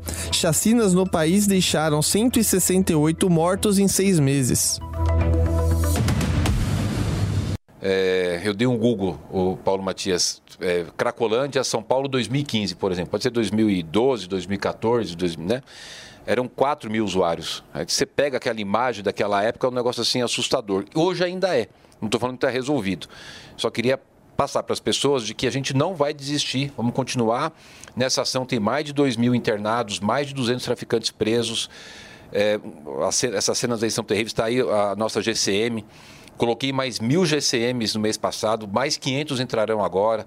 Troquei todos os veículos, equipando. É, o trabalho agora que vai ajudar muito a Polícia Civil, a Militar GCM, é, vai ser o Smart Sampa, o sistema de monitoramento, 20 mil câmeras na cidade, 3.500 no centro. Dessas 20 mil câmeras, Paulo Matias, 14 mil serão com inteligência artificial, ou seja, além de aumentar o efetivo, utilizar a tecnologia para a gente combater o, o traficante e trabalhar. E eh, sem, sem, sem parar, a gente não pode desistir, não só da prefeitura, só do Estado, mas de toda a sociedade. Prefeito, trabalhar para resolver. Deixa eu só receber quem nos acompanha pelo rádio. Vocês estão ouvindo aqui a voz do prefeito da cidade de São Paulo, prefeito Ricardo Nunes, que está aqui trazendo com exclusividade para a gente a situação atual agora, 11 horas e 24 minutos, depois da operação que a GCM fez junto com a polícia nesta madrugada. Certo, Fê? Você me pediu Certo, aí é a isso. palavra, por favor? É, prefeito, bom dia. É, a, a Cracolândia hoje é a questão mais aguda da cidade de São Paulo? Olha, Felipe, você vê mil e poucas pessoas que estão fazendo um barulho numa cidade, país de 12 milhões de habitantes. É, a Cracolândia hoje ela tem chamado muita atenção né, de toda a imprensa, de todas as pessoas. É um problema que tem lá 30 anos, que antes estava pior, hoje ainda está muito ruim. Não estou falando que está que tá resolvido, longe disso, estou falando que está caminhando. Tem mais de 2 mil internados, mais de 200 presos é, mas que tem é, abalado muito as pessoas. Você vê que os comerciantes estão agora fazendo protestos, acho que é porque estão assim confiando que a gente está fazendo alguma ação e até deixar aqui minha solidariedade aos comerciantes e moradores ali de, daquela região. Tanto é que eu mandei um projeto para a Câmara para a gente isentar 947 imóveis ali daquela região do IPTU. Vota hoje em primeira votação na Câmara Municipal. É muito trabalho. Agora, tem uma questão que eu também comentava aqui, Felipe, de que essa pesquisa da Unifesp, que mostra que dos que, os que ficaram, 40, é, desculpa, 57% estão há mais de 5 anos e 39% há mais de 10 anos, evidentemente essas pessoas têm muita resistência de aceitar o tratamento. É, que a gente, mas a gente precisa continuar insistindo, é, fazendo com que a gente possa caminhar, não sei se daqui a alguns meses, daqui quanto tempo vai ser, mas para a gente possa caminhar para uma solução dessa É uma situação. guerra. Ah, é uma guerra. A deputada, a deputada Tabata Amaral, ela teve aqui há alguns, há alguns dias e ela falou justamente sobre as vagas nos centros de acolhimento. E ela trouxe um número mais ou menos de 39 vagas só. Como que é isso, prefeito? Isso é real? É, é, 30, não, não tem cabimento o que ela está falando. É, só de CAPES eu inaugurei seis CAPES. Nós temos mais de duas mil vagas é, nos CAPES, no CIAT, nos, é, nos, nos- nas comunidades terapêuticas. 39 é um serviço novo que a Prefeitura de São Paulo inaugurou. A gente tem um cardápio de, de oferecimento de serviços para os usuários. Nós abrimos um centro de tratamento prolongado. É, inclusive, agora, até o final do mês, eu inauguro mais 60 vagas nesse serviço. É um, é um tratamento que a gente está fazendo diferenciado, que a gente precisa dar opções para as pessoas. Né? Então, tem, tem o CAPES, tem o CIAT, tem comunidade terapêutica, tem o hospital. Né? Vou estar inaugurando agora mais é, 100 vagas no Hospital São José. Fizemos agora mais 60 vagas em parceria com o Hospital eh, das Irmãs Hos- Hospitaleiras. O governo do estado está disponibiliza- disponibilizando mais vagas. Então, vagas, se todo mundo ali quiser o tratamento, a prefeitura e o estado vai dar vaga, vai ofertar vaga, porque é uma questão é, necessária que a gente faça isso. Agora Fala, a deputada está mal informada. Mas o, o CAPS funciona, o CAPS é o Centro de Atenção Psicossocial, ele funciona num acompanhamento é, regular, mas onde o paciente não fica internado, né? Ele fica frequentando o CAPS. É, essas 39 vagas seriam as vagas para internação é, do, da, da, da, tra, pro tratamento da dependência. É, é isso? Não. Nós temos CAPs, nós temos 103 CAPs na cidade. A gente tem o CAPs Infanto Juvenil, é, o CAPs 1, 2, 3 e o CAPs AD, que é o CAPs.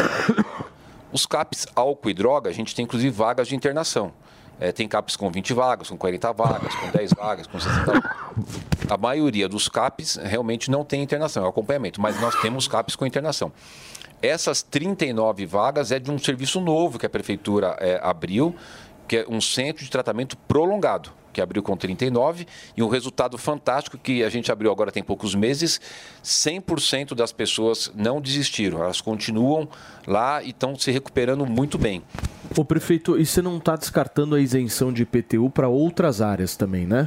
Porque você promoveu o projeto, você mandou para a Câmara Municipal aquele projeto que vai isentar de IPTU aqueles imóveis mais próximos da região mais tensa. Mas o senhor não está descartando a ampliação disso. É, Paulo, qual foi o critério? Para a gente poder fazer uma isenção, você tem que ter muito bem claro quais são os parâmetros, né? E o critério é o seguinte: a gente tem um boletim que a gente fornece para a imprensa, para toda a sociedade, diariamente, da, da contagem dos usuários naquela região.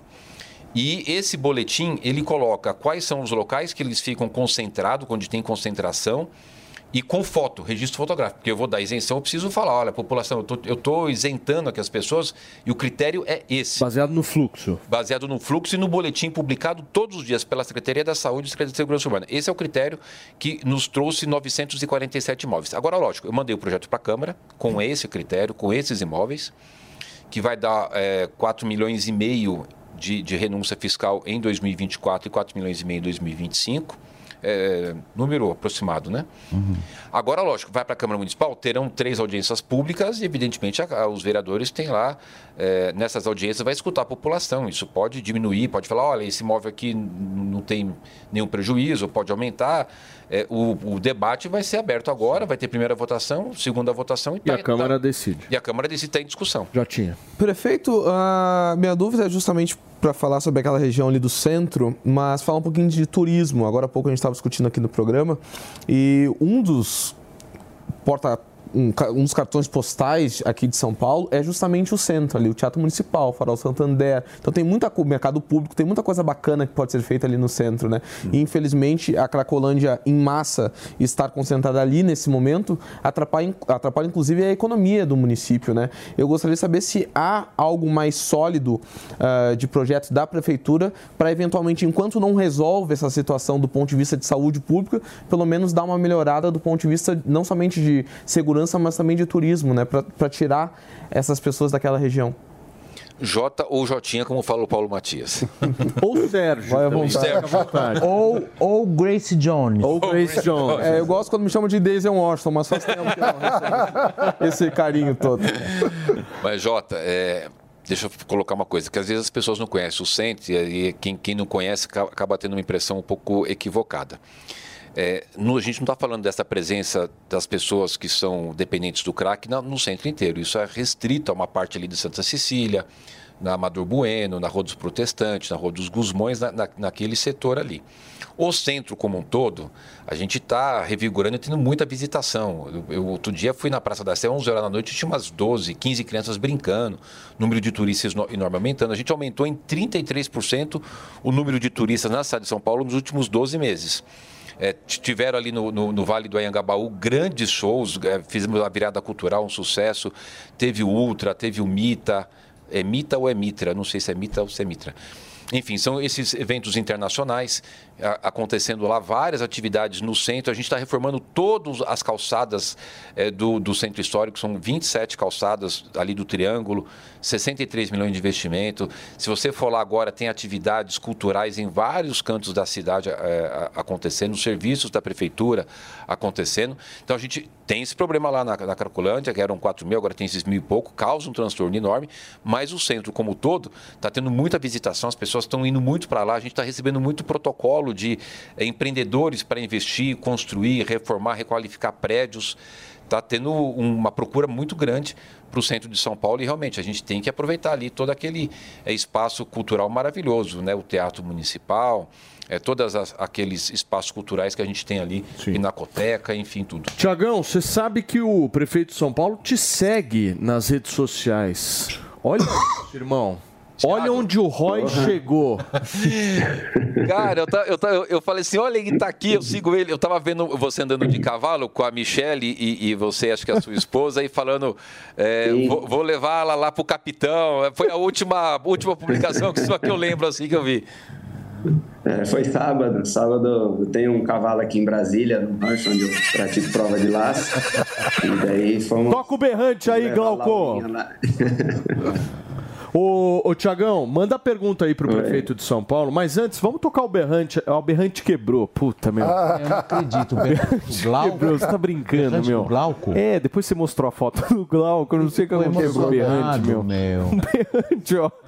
Tiagão, daqui a pouquinho tem berrante, mas faz sua pergunta. aqui. Berrante Por quebrou. Tá escrito berrante, o Glauco. Prefeitão, o, Pagode. tá vendo aí a, a questão da, da Cracolândia e eu sou de Guarulhos, né? Mudei para o Mato Grosso e sempre vou a São Paulo. E quando a gente passa na região do centro ali, para eu que mudei há alguns anos já, acostumado com o interior, aquilo assusta um pouco a gente, né? E às vezes a gente fica pensando, né? Ali não poderia ser tomada uma questão, uma, uma atitude mais, energi mais, mais, mais enérgica ali para tirar aquele pessoal dali. Eu sei que há muitas, muitas questões que envolvem isso, né? Mas assusta para quem vem de fora. Sei de amigos que vêm passear, isso aí teve o secretário de turismo aí hoje falando, isso deve assustar, né? Quem vem a primeira vez a São Paulo e vê essa cena, né? É. Essa cena, ela tá, como eu disse, ela tá restrita ali num- numa parte do centro ali da Santa Cecília. Agora, a gente está fazendo muito trabalho, ampliamos muito para as pessoas poderem ir para tratamento, se internar em hospitais. Eu falava aqui agora no CAPS, no CIAT, nas comunidades terapêuticas. Agora, tem algumas pessoas que realmente está há tantos anos. Imagina alguém que está lá 10, 15, 20 anos, ele não aceita o tratamento e está ali com a sua saúde muito prejudicada. Eu acho que nesse caso, o- a gente poderia fazer uma discussão para ter a internação compulsória, que não depende da gente, na verdade, depende do médico fazer o laudo, aí é uma avaliação médica e do judiciário concordar. Mas você sabe que os médicos eles têm receio de fazer isso. As pessoas estão lá morrendo e eles têm medo porque a sociedade meio que criou uma barreira com relação a esse tema. É um, pouco é, é, é, cruel até com as Eles pessoas. preferem que as pessoas morram na rua. Então, Felipe, essa questão vai, vai deixar a pessoa. Exatamente. Vai deixar a pessoa morrer. É a inércia, né? A inércia não pode ser feita nesse caso. Agora, prefeito, vamos falar um pouquinho de bafafás políticos, certo? Isso é bafafás políticos são bons porque eles criam um certo tempero. Meu querido Boava, você que tá chegando agora no programa, tá tocando berrante, você vai Cadê o berrante? isso. Cadê o berrante, Glauco? Ainda tá quebrado? Tá quebrado. Olha Olha, olha, ó. Levou pra manutenção e já Escreve aí, arrumou ó, aí, ó. berrante. Vamos falar de bafafás políticos. Porque o presidente do MDB, Baleia Rossi, deu uma declaração que inclusive consta no site da Jovem Pan para você acompanhar o- o- a declaração do Baleia Rossi, deputado Baleia Rossi, dizendo que o Tarcísio tomou a decisão de te apoiar mesmo na eleição municipal do ano que vem, que muito provavelmente você dispute aí com Guilherme Boulos, sejam aí os dois que estejam na linha de frente. A pergunta que eu te faço é muito simples. Quem que você quer de vice? Qual o perfil? Você não vai me falar nomes, prefeito. O Jota. Eu sei que você vai dar aquela enrolada e tal. Mas alguns nomes já foram ventilados, como por exemplo do Fábio Weingarten, da deputada Maria Rosa, é isso? Maria Rosas. Maria Rosas.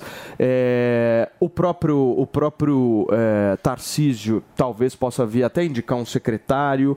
Quem que é o perfil que o Ricardo Nunes quer de vice? Paulo Matias. Pode ser, que Paulo, já pensou? Porra. Cara, aí Paulo a gente ganha primeiro turno. Vamos. A... Putz, querido, eu acho. que- eu acho que assim, você iria se prejudicar, mas não vamos entrar nesse detalhamento agora. Né? Mas, Paulo Matias, deixa eu falar uma coisa. assim. Eu preciso ir para um break, Mariana Vassa, é isso? Ba- ba- ba- de- de- Ah. Deixa eu falar, Paulo Matias. Espera aí, o, o, o falar? não fez declaração de que me apoia. Eu acho que ele vai apoiar. ele é meu amigo. baleia? É, o Baleia falou que o Tarcísio O vai, Baleia. vai- vai- A gente precisa escutar isso, não por nada na boca de ninguém, Mas né? o bafafá é, gostoso Ah, por é. isso, prefeito. Por isso que é Não fofoca, prefeito. É por isso que é belo foco de A Fafá a gente constrói assim. O fulano falou que disse que o outro não falou. Aí lascou.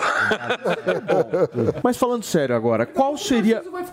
Não, não, mas qual seria. Microfone. Qual seria, prefeito? Ah, tá no ar? Qual seria, qual seria, qual seria o perfil de vice? Que perfil é esse que você quer? Cara, acho que uma pessoa que conheça a cidade, que, que possa eh, dar uma contribuição. eh, Agora, falar assim, essa, essa questão, Paulo Matias, vai depender, como a gente deve ter, possivelmente deve ter uma, uma grande frente de vários partidos, tem que ser discutido com todo mundo, né? Eu não fiz eh, compromisso com nenhum partido. Eu tenho falado para todos o seguinte, ó, vai chegar na hora certa, que é lá perto das convenções no ano que vem, vamos sentar todo mundo e cada um vai apresentar o seu nome, a sua, a sua justificativa, vai falar eh, sobre o, o seu partido e aí a gente define conjuntamente. As pessoas, ah, mas vai ser do PL. Eu falo, olha, o PL tem maior tempo de televisão, maior partido, evidentemente, sai na frente. É um, é um argumento forte, concorda comigo? É muito forte. Mas de repente vem alguém de outro partido com nome que soma muito. Então, é, Agora, o Tem- tem secretário, lá. o secretário, não sei se vocês viram isso, mas o secretário do Tarcísio da Casa Civil se filiou no partido do Ciro Nogueira recentemente. PP. Só é um sinal, maninho, ó. Sinais. Sinais da política aí, ó. Ó o prefeito sorrindo de lado aqui, ó.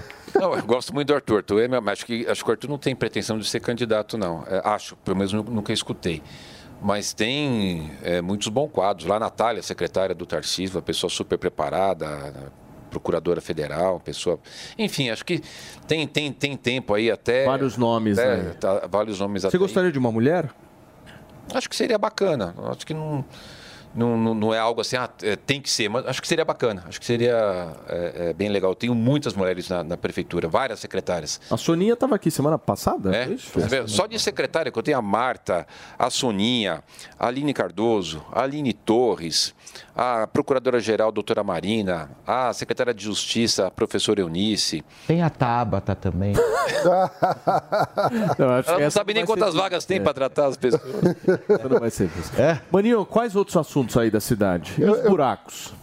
Pois é, um ponto que eu, eu queria trazer sobre o centro ainda, porque tem uma questão da noite no centro, né? Porque fica.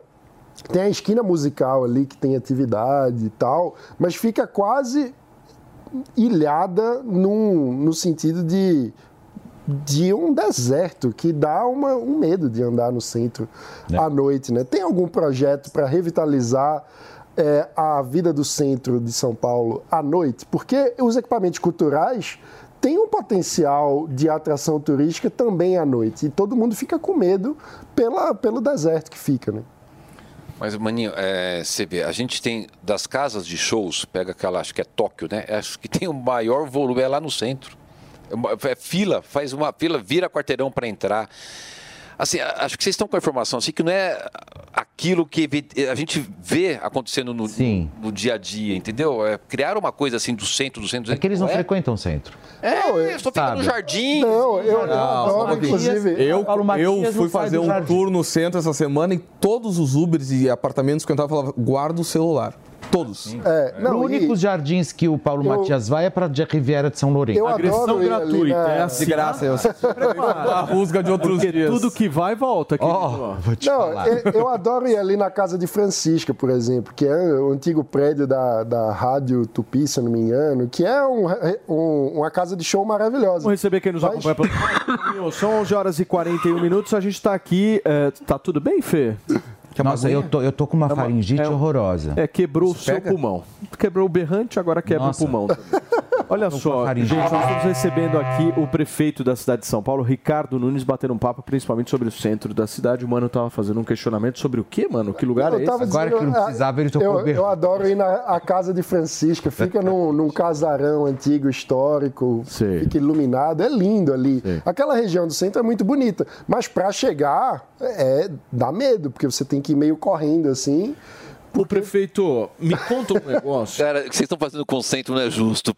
Eu te amo de paixão, mas olha. Eu frequento, eu tô É, falando. do pelo amor de Deus, você pega lá na, na Catedral da Sé, o, o branche tá lo- lotado. Você- se você ligar lá agora e, e pedir para participar, não tem vaga. É verdade, é verdade porque eu vou sempre por lá. O, o brunch, ela, o eu brunch é tá maravilhoso. sempre Lá no mosteiro, Tá lotado. no mosteiro de São Bento também. Também. É, você pega a- a- o, o restaurante lá do Olivier, ele fez até uma publicação no, no Instagram dele, mostrando lotado e falando. Gente, é, Você já foi, Fala, Paulinho, vamos- no vamos- Teatro Municipal? Claro, querido. Eu vou direto. É eu muito fui a sua legal. lá, né? Muito, é muito legal, muito legal. Vamos sair do centro então e vamos para a direita, prefeito, porque o meu questionamento.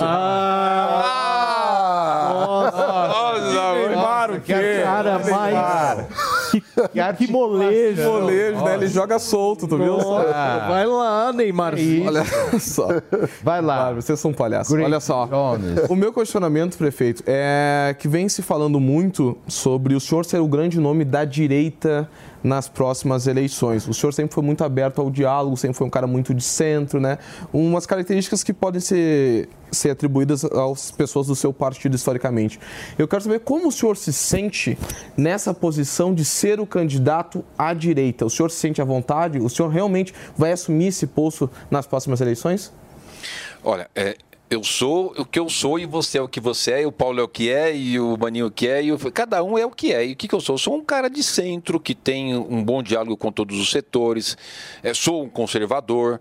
É, tenho uma, uma participação é, muito forte na história da cidade, do meu mandato, de é, ações que sempre defendeu o empreendedorismo, é, a questão de ser é, liberal, da gente poder é, fortalecer a- as ações do privado, ter o tamanho do Estado necessário, né? mínimo, não é mínimo, é o tamanho necessário. Fiz várias concessões, PPPs. Então, é o meu jeito de ser. Agora eu tenho o- o- algo que eu acho que é muito importante, é, Jota, que é o seguinte: é, é dialogar, cara. Não dá para ficar o tempo inteiro alguém é, cutucando, dando cotovelada, só falando mal do outro. Isso não, não leva a lugar nenhum. Eu recebi semana passada lá, por exemplo, o, o vereador do PT, o Alessandro Guedes. Dei início de uma obra, de uma UPA, desculpa, de uma OBS lá em Sapopemba. Estava no palco comigo o, o Toninho Vesper do PSOL e o, o, o, o Manuel Del Rio do PT. Então eu dialogo com todo mundo. Ontem eu estava com a vereadora Ruth Costa. E tem que ser assim. O prefeito precisa é, é, governar para todo mundo. Então essa coisa de ficar nessa disputa, isso leva a quê, cara? O que precisa é o seguinte, é ter hoje o que a gente tem na educação. Não falta vaga de creche para nenhuma criança. Tem vaga de creche para todo mundo. Estamos fazendo o maior programa de recapeamento da história da cidade, o maior programa habitacional. Então tem turma que quer se apropriar de discurso da habitação, que não entregou quase nada. Eu estou fazendo o maior programa habitacional da história da cidade. Acho que as pessoas querem resultado, as pessoas querem. Você vê geração de emprego e renda. De 2021 para cá, só de 21 para cá, nós trouxemos 43 mil empresas que mudaram para a cidade de São Paulo. Já existiam e mudaram. 341 novas abriram aqui para dar oportunidade de emprego e renda. Eu acabei de vir agora, é, Jota, da inauguração da terceira rede da hora. O que é a rede da hora? É um equipamento da Prefeitura de São Paulo para é, as atividades de economia criativa, para os jovens. Tem vários cursos lá, desde DJ, costura, é, de- é, fazer é, todas as ações de fotografia, de estúdio. Nós temos um problema grave, a questão do emprego. São Paulo tem gerado muito emprego, mas na- na- nessa faixa de 18 a 24 anos, está em 15%. Nós temos 400 mil jovens que é nem nem aqui na cidade de São Paulo. Eu estou preocupado é com isso. Ô, prefeito, o Jota só tá preocupado com like. Youtuber. É? É. Instagramer. O Instagram, YouTube nem tem. Instagram. É. Tá, prefeito, mas assim, eu, quanto, quão- quanto ao prefeito ter que dialogar com todo mundo, eu concordo. Mas o prefeito é uma coisa, o candidato é outra. O senhor vai ser um candidato de centro, como é um prefeito, ou na candidatura o senhor imagina que vai ser um candidato à direita? Eu vou ser o candidato de centro porque é o que eu sou. É, Eu me filei no MDB no dia que eu tirei meu título de eleitor. Agora, evidentemente, é, vou representar centro e direita e, é, obviamente, terão pautas da direita que eu vou defender, até porque eu, é, as pessoas de direita estão me apoiando e eu tenho que também atender a demanda, a- as coisas que, que, que, que essas Ô, prefeito, você está com um discurso muito de estabilidade né, jurídica. Isso é uma contraposição ao você tá Muita. Cara, eu, eu- eu acabei de falar, é, e isso é fundamental, da preocupação da geração de emprego e renda. Qual que é a maior ferramenta para a diminuição de desigualdade social? É emprego e renda. No ano passado, entre admissões e demissões, nós tivemos 188 mil empregos, um saldo positivo. E mesmo assim, a gente está com, com uma questão dos jovens, isso que eu estou falando com todo mundo, para a gente dar curso para os jovens, dar oportunidade para os jovens. Nós geramos muito emprego. Agora, é, por que, que as empresas vieram para cá? Porque sabe que aqui tem segurança jurídica. Eu nunca invadi nada de ninguém, nunca depredei nada de ninguém. É, montei o meu negócio respeitando a, a- a legislação. E as pessoas querem ter segurança para poderem fazer os seus investimentos. Ninguém vai investir é, num lugar que, que, que sabe que pode ter uma surpresa ou pode a cidade virar uma bagunça, não ter ordem. A cidade precisa ter ordem, precisa ter as coisas é, é, sendo respeitada a legislação. A cidade precisa ter a organização. É que nem tem a nossa bandeira lá, né? Ordem e progresso. Então tem que ter progresso, tem que ter ordem, tem que ter ordem para ter progresso. Então é, é uma, uma preocupação de muita gente, de Você centro, acha que de o direita, Boulos- de, de centro-esquerda. O Boulos não transmite essa estabilidade necessária. Cara, eu, eu- outro dia eu recebi um vídeo dele quebrando a Fiesp, depredando, jogando pedra, quebrando tudo e falando que, que era pouco, tinha que quebrar mais. Como assim? Cara, não é possível isso, né? É, é, tem um, um imóvel que ele invadiu em 2013, portanto, há 10 anos atrás, lá na beira da represa, fez a invasão da área privada. É, há 10 anos você vai lá hoje, tem 80 é, é, lonas pretas. Que, que política pública é essa? De ficar vendendo para as pessoas uma ilusão de habitação, de fazer invasão e não dar resultado nenhum. O, Paulo, eu entreguei 6.200 chaves para as pessoas já. Estou com 18 mil em construção, estou adquirindo mais 45 mil para atender o programa habitacional. Tenho 21 mil na PPP de habitação. Nós é, é, estamos fazendo o maior programa habitacional da história da cidade e também com os movimentos de moradia, porque eu assinei protocolo de intenção para a construção de 14 mil unidades com as entidades sérias de moradia para atender a lista deles. Então, você vê, eu não tenho radicalismo, ah, não, eu não vou atender essa. po-". Não, tem que é, ter uma, uma postura é, republicana de, de atender a todos, de, de, de cuidar da cidade. E falando dessa seara, qual é o diagnóstico que o senhor faz hoje sobre a situação de imóveis invadidos em São Paulo? Qual é o tamanho da invasão de imóveis e como a prefeitura pretende lidar com isso para restaurar a propriedade privada daqueles que tiveram seu imóvel invadido? Então, esse é um tema sério. A gente não pode aceitar de forma nenhuma a questão de, de- de- de invasão. né? A gente tem feito um trabalho eh, bastante forte eh, nessa, nessa, nessa área. Agora, o que acontece? Aqueles também que estão invadidos, que está lá consolidado, já aconteceu. Por exemplo, eu estou fazendo a reforma do, do, do, do prédio Pretes Maia, que foi invadido há muitos anos. Nós fizemos lá uma ação, estou reformando e nós vamos entregar 273 apartamentos lá para as pessoas com registro, com a VCB. É, o prédio não fica aquela coisa com risco de pegar fogo, das pessoas terem um acidente.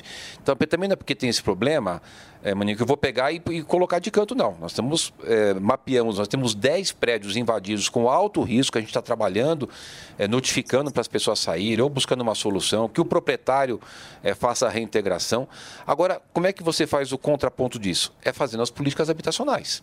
Nós vamos ter 220 mil imóveis de regulação fundiária, é, programa habitacional com condição para as pessoas é, morarem, mas mais do que isso, é a cidade oferecer a oportunidade de emprego e renda. 43 mil empresas vieram para a cidade de São Paulo e 341 mil abriram novas aqui, para as pessoas terem oportunidade de emprego e renda. Aí ele vai estar empregado, vai poder é, fazer a aquisição do, do seu imóvel. E agora, para isso, Maninho, é importante que a gente tenha aquilo que o Paulo Matias lembrou muito bem aqui: tem que ter segurança jurídica. Você não pode ter uma cidade conduzida por alguém que é, a, coloca para todo mundo que a baderna é o ideal, que desrespeitar a lei, que invadir, que depredar. Imagina, que moral que vai ter um prefeito é, conduzindo a cidade se ele depreda, se alguém for lá depredar, invadir as coisas, encher a- as ruas é, de, de barracas e não ter uma estabilidade, não ter é, uma situação de harmonia e de ordem na cidade. Né? Então a gente vai entregar a cidade para o caos. Então é importante a gente colocar essa, essa Tiagão, tem mais pergunta? Não, eu ia fazer uma pergunta para o prefeito aqui sobre o programa Pode Entrar, mas ele já passou alguns, alguns números aí de, de, de habitações para pessoas de baixa renda, né? É um programa bacana do, do município, e, mas já está já está explicado aí. Mas deixa eu falar, Tiagão, pode, Paulo? Muito Por rápido. favor, o que, que é o pode entrar muito rapidamente? É uma inovação na política pública habitacional. Nós é, é, fizemos o pode entrar, que a gente vai fazer, tem vários modelos, mas um deles é o seguinte, aquisição. Em vez de eu é, fazer a desapropriação de um terreno, licitar projeto, licitar obra, não. Eu estou falando assim, privado, quem quer me vender? Está aqui o parâmetro do valor, a Caixa Econômica faz a avaliação para eu não pagar o valor a mais e ter uma, uma, uma, uma ação justa, e a gente coloca no mercado para as pessoas de baixa renda. Ou eu, eu dou apartamento para aquele que estava em área de risco, ou para as outras pessoas, 15% do seu ganho. Se ele ganhar mil reais, 150 reais de prestação. Se ele ganhar dois mil reais, 300 reais de prestação, num teto de 540 reais durante 30 anos. Aí você consegue fazer com que as pessoas tenham condição de fazer a sua aquisição. Também não é dar, dar, dar, dar, não, mas é fazer política pública de incentivo para que as pessoas possam ter condições de ter a sua habitação. É um programa muito bacana. Nós lançamos edital para comprar 45 mil unidades. O prefeito, e como é que tá teu relacionamento com o Lula, hein? Vocês têm dialogado? Eu nunca conversei com o presidente Porque, Lula. Não tenho, também não tenho problema nenhum de, de- de- se tiver que conversar na defesa do interesse da cidade. Mas nunca tive é, é, Prefeito, uma conversa se com você for analisar, eh, a gente brinca nessa questão das redes sociais, mas elas cegaram muita gente. Cegaram. Porque as pessoas acharam que a lógica da rede social era a lógica da realidade de 100% dos brasileiros. Então, se a pessoa, sei lá, tem uma quantidade de views na internet, uma quantidade de likes na internet, ela detém uma quantidade de votos. E não é bem assim que a coisa funciona. O cara que está na cidade de São Paulo, normalmente, é um cara que quer paz, né, maninho? Em primeiro lugar, paz, que ninguém enche o saco do cara e que ele tenha que pagar menos imposto. Eu, pelo menos, acho isso. Que ele possa ter liberdade para E trabalhar. que ele possa ter liberdade para trabalhar, fazer o dele e ninguém encher o saco do cara. É, o que a gente quer ver também, prefeito, é, são atitudes, por exemplo, como o Tarcísio fez ali em São Sebastião, que a gente aqui elogiou é, de uma forma muito incisiva, porque é realmente o que a gente precisa, né? Existe uma coisa que está acima de qualquer tipo de disputa ideológica, que é a solução dos problemas. Porque se a gente ficar nessa de esquerda, direita, um brigando com o outro, um querendo matar o outro, tem problemas que não são nem de esquerda nem de direita. Caiu o morro em São Sebastião. Muita gente foi pra cima do Tarcísio na época, lembra, mano? Não sei se vocês estão lembrados aí, já tinha no início do ano, falando que era um absurdo, o Tarcísio estava dando a mão ao Lula. Como se fosse uma traição. Uma traição. Porra, meu, precisa resolver o problema. Tem gente muito morta louco, né? ali, você fica pensando em ideologia política, pô. Não é? Tem muito louco que tinha que fazer atender as pessoas que estão lá. E eu acho que é isso mesmo. A gente tem que. Eu fui para Brasília dias atrás conversar com o ministro eh, Padilha, recebi na prefeitura outro dia o ministro Wellington Dias. Cara, é o interesse da cidade. Eu vou deixar de conversar. Não, não dá, isso não é. Prioridades. Já tinha mais perguntas aí? Só não vai falar de centro. Vamos falar de buraco. Eu quero falar de buraco. Quer falar de buraco? Já falou de centro e de direita. Então eu acho que o Felipe pode ajudar Você quer falar não de quer? buraco? De buraco? Não, fecharam lá na rua da minha Fecharam, não Fecharam. Passou lá, viu, prefeito? É verdade, não sei se aconteceu alguma coisa, mas passou lá. É verdade, estão fechando lá os, os buracos da Lapa. O prefeito, como é que tá, hein? Porque tem muito buraco ainda na cidade. Você está resolvendo? Muito. É, nós estamos fazendo o maior programa de recapeamento da história da cidade.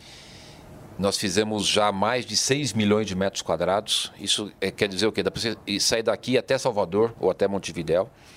Nós já estamos é, contratado para fazer mais é, 20 milhões de metros quadrados, que vai dar para a gente sair lá do Rio Grande do Norte, pegar toda a costa do Brasil até o Rio Grande do Sul.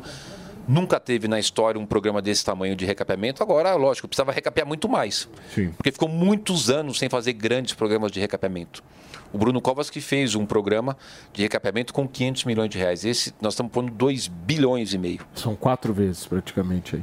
Então é bastante coisa. Agora é, eu tô lançando, lancei uma, uma outra licitação de 700 milhões para fazer aquelas ruas é, locais dentro dos bairros. O Tribunal de Contas paralisou, a gente está revendo o edital.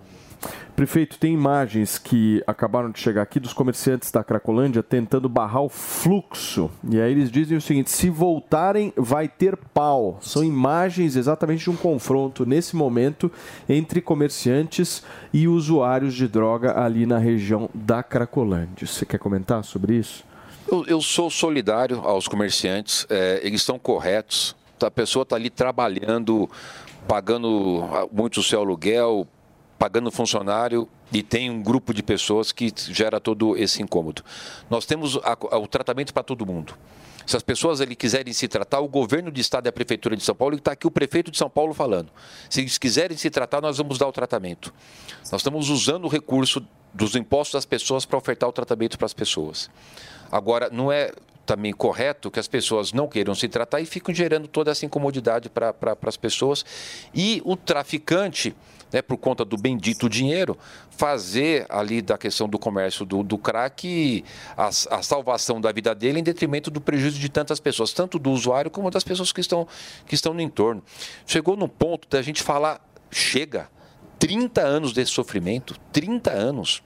Estou é, com os comerciantes, tem toda a minha solidariedade, todo o meu apoio. O que depender de mim, eu estou fazendo tudo para resolver isso. Não falta vaga para essas pessoas se tratarem. Coloquei mil GCMs a mais, estou fazendo o Smart Sample, o sistema de monitoramento. Tem hospital, tem CAPS, tem CIAT, tem o centro de tratamento prolongado. É, agora não dá para ficar numa situação dessa e as pessoas incomodando aí, as pessoas de poderem ganhar o seu pão. O Maninho falou: o que, as pessoas querem? Querem trabalhar, quer ter o direito de ir e vir, quer poder ter paz para poder levar o seu sustento para sua casa. E aí, dessa, dessa turma que está aí, você sabe que 95% aí ou passou é, em alguma coisa na justiça ou veio do decreto do, do sistema prisional. Então, é, não é... tem santo ali, né? É, é bem, bem complicado. Muitas das pessoas que acabaram caindo nisso aí, a gente via muitas mães lá. O Paulo, eu ia lá, eu cansei de encontrar mães lá atrás de filho. Cansei de encontrar mães. Tinha até um movimento é, ali que eles ficavam atrás dos filhos ali quase, é, muitos desses a gente já conseguiu convencer para o tratamento. Agora, esses que ficaram já estão há muitos anos, é muito difícil. É uma vergonha a gente ver que ainda existem movimentos para fazer com que isso resista, como por exemplo um movimento grotesco intitulado Craco Resiste. É uma vergonha para qualquer sociedade no planeta inteiro haver um movimento que defenda a permanência dessa aberração que a gente está vendo aí na tela. Prefeito, muito obrigado pela sua participação. Obrigado. Obrigado, obrigado. pela entrevista, obrigado. pela conversa, pelo obrigado. papo. E a gente deseja sorte mesmo nessa resolução, porque é para o bem da cidade. Não, nós vamos em frente, eu e o Tarcísio estamos determinados a batalhar e, e, chegar numa solução. Tudo bem. Glaucão, solta o berrante aí para a gente terminar o programa na vibe, na vibe de Thiago Boava. Solta o berrante e não para, meu. Fica com o dedo apertado. Nós vamos ficando por aqui. Muito obrigado pela sua audiência, pela sua companhia. Tiagão, obrigado pela participação, querido Maninho, J. Obrigado, Tchau, pessoal. Essa Valeu. Jornalista independente. Tchau. A opinião dos nossos comentaristas não reflete necessariamente a opinião do Grupo Jovem Pan de Comunicação. Realização Jovem Pan News.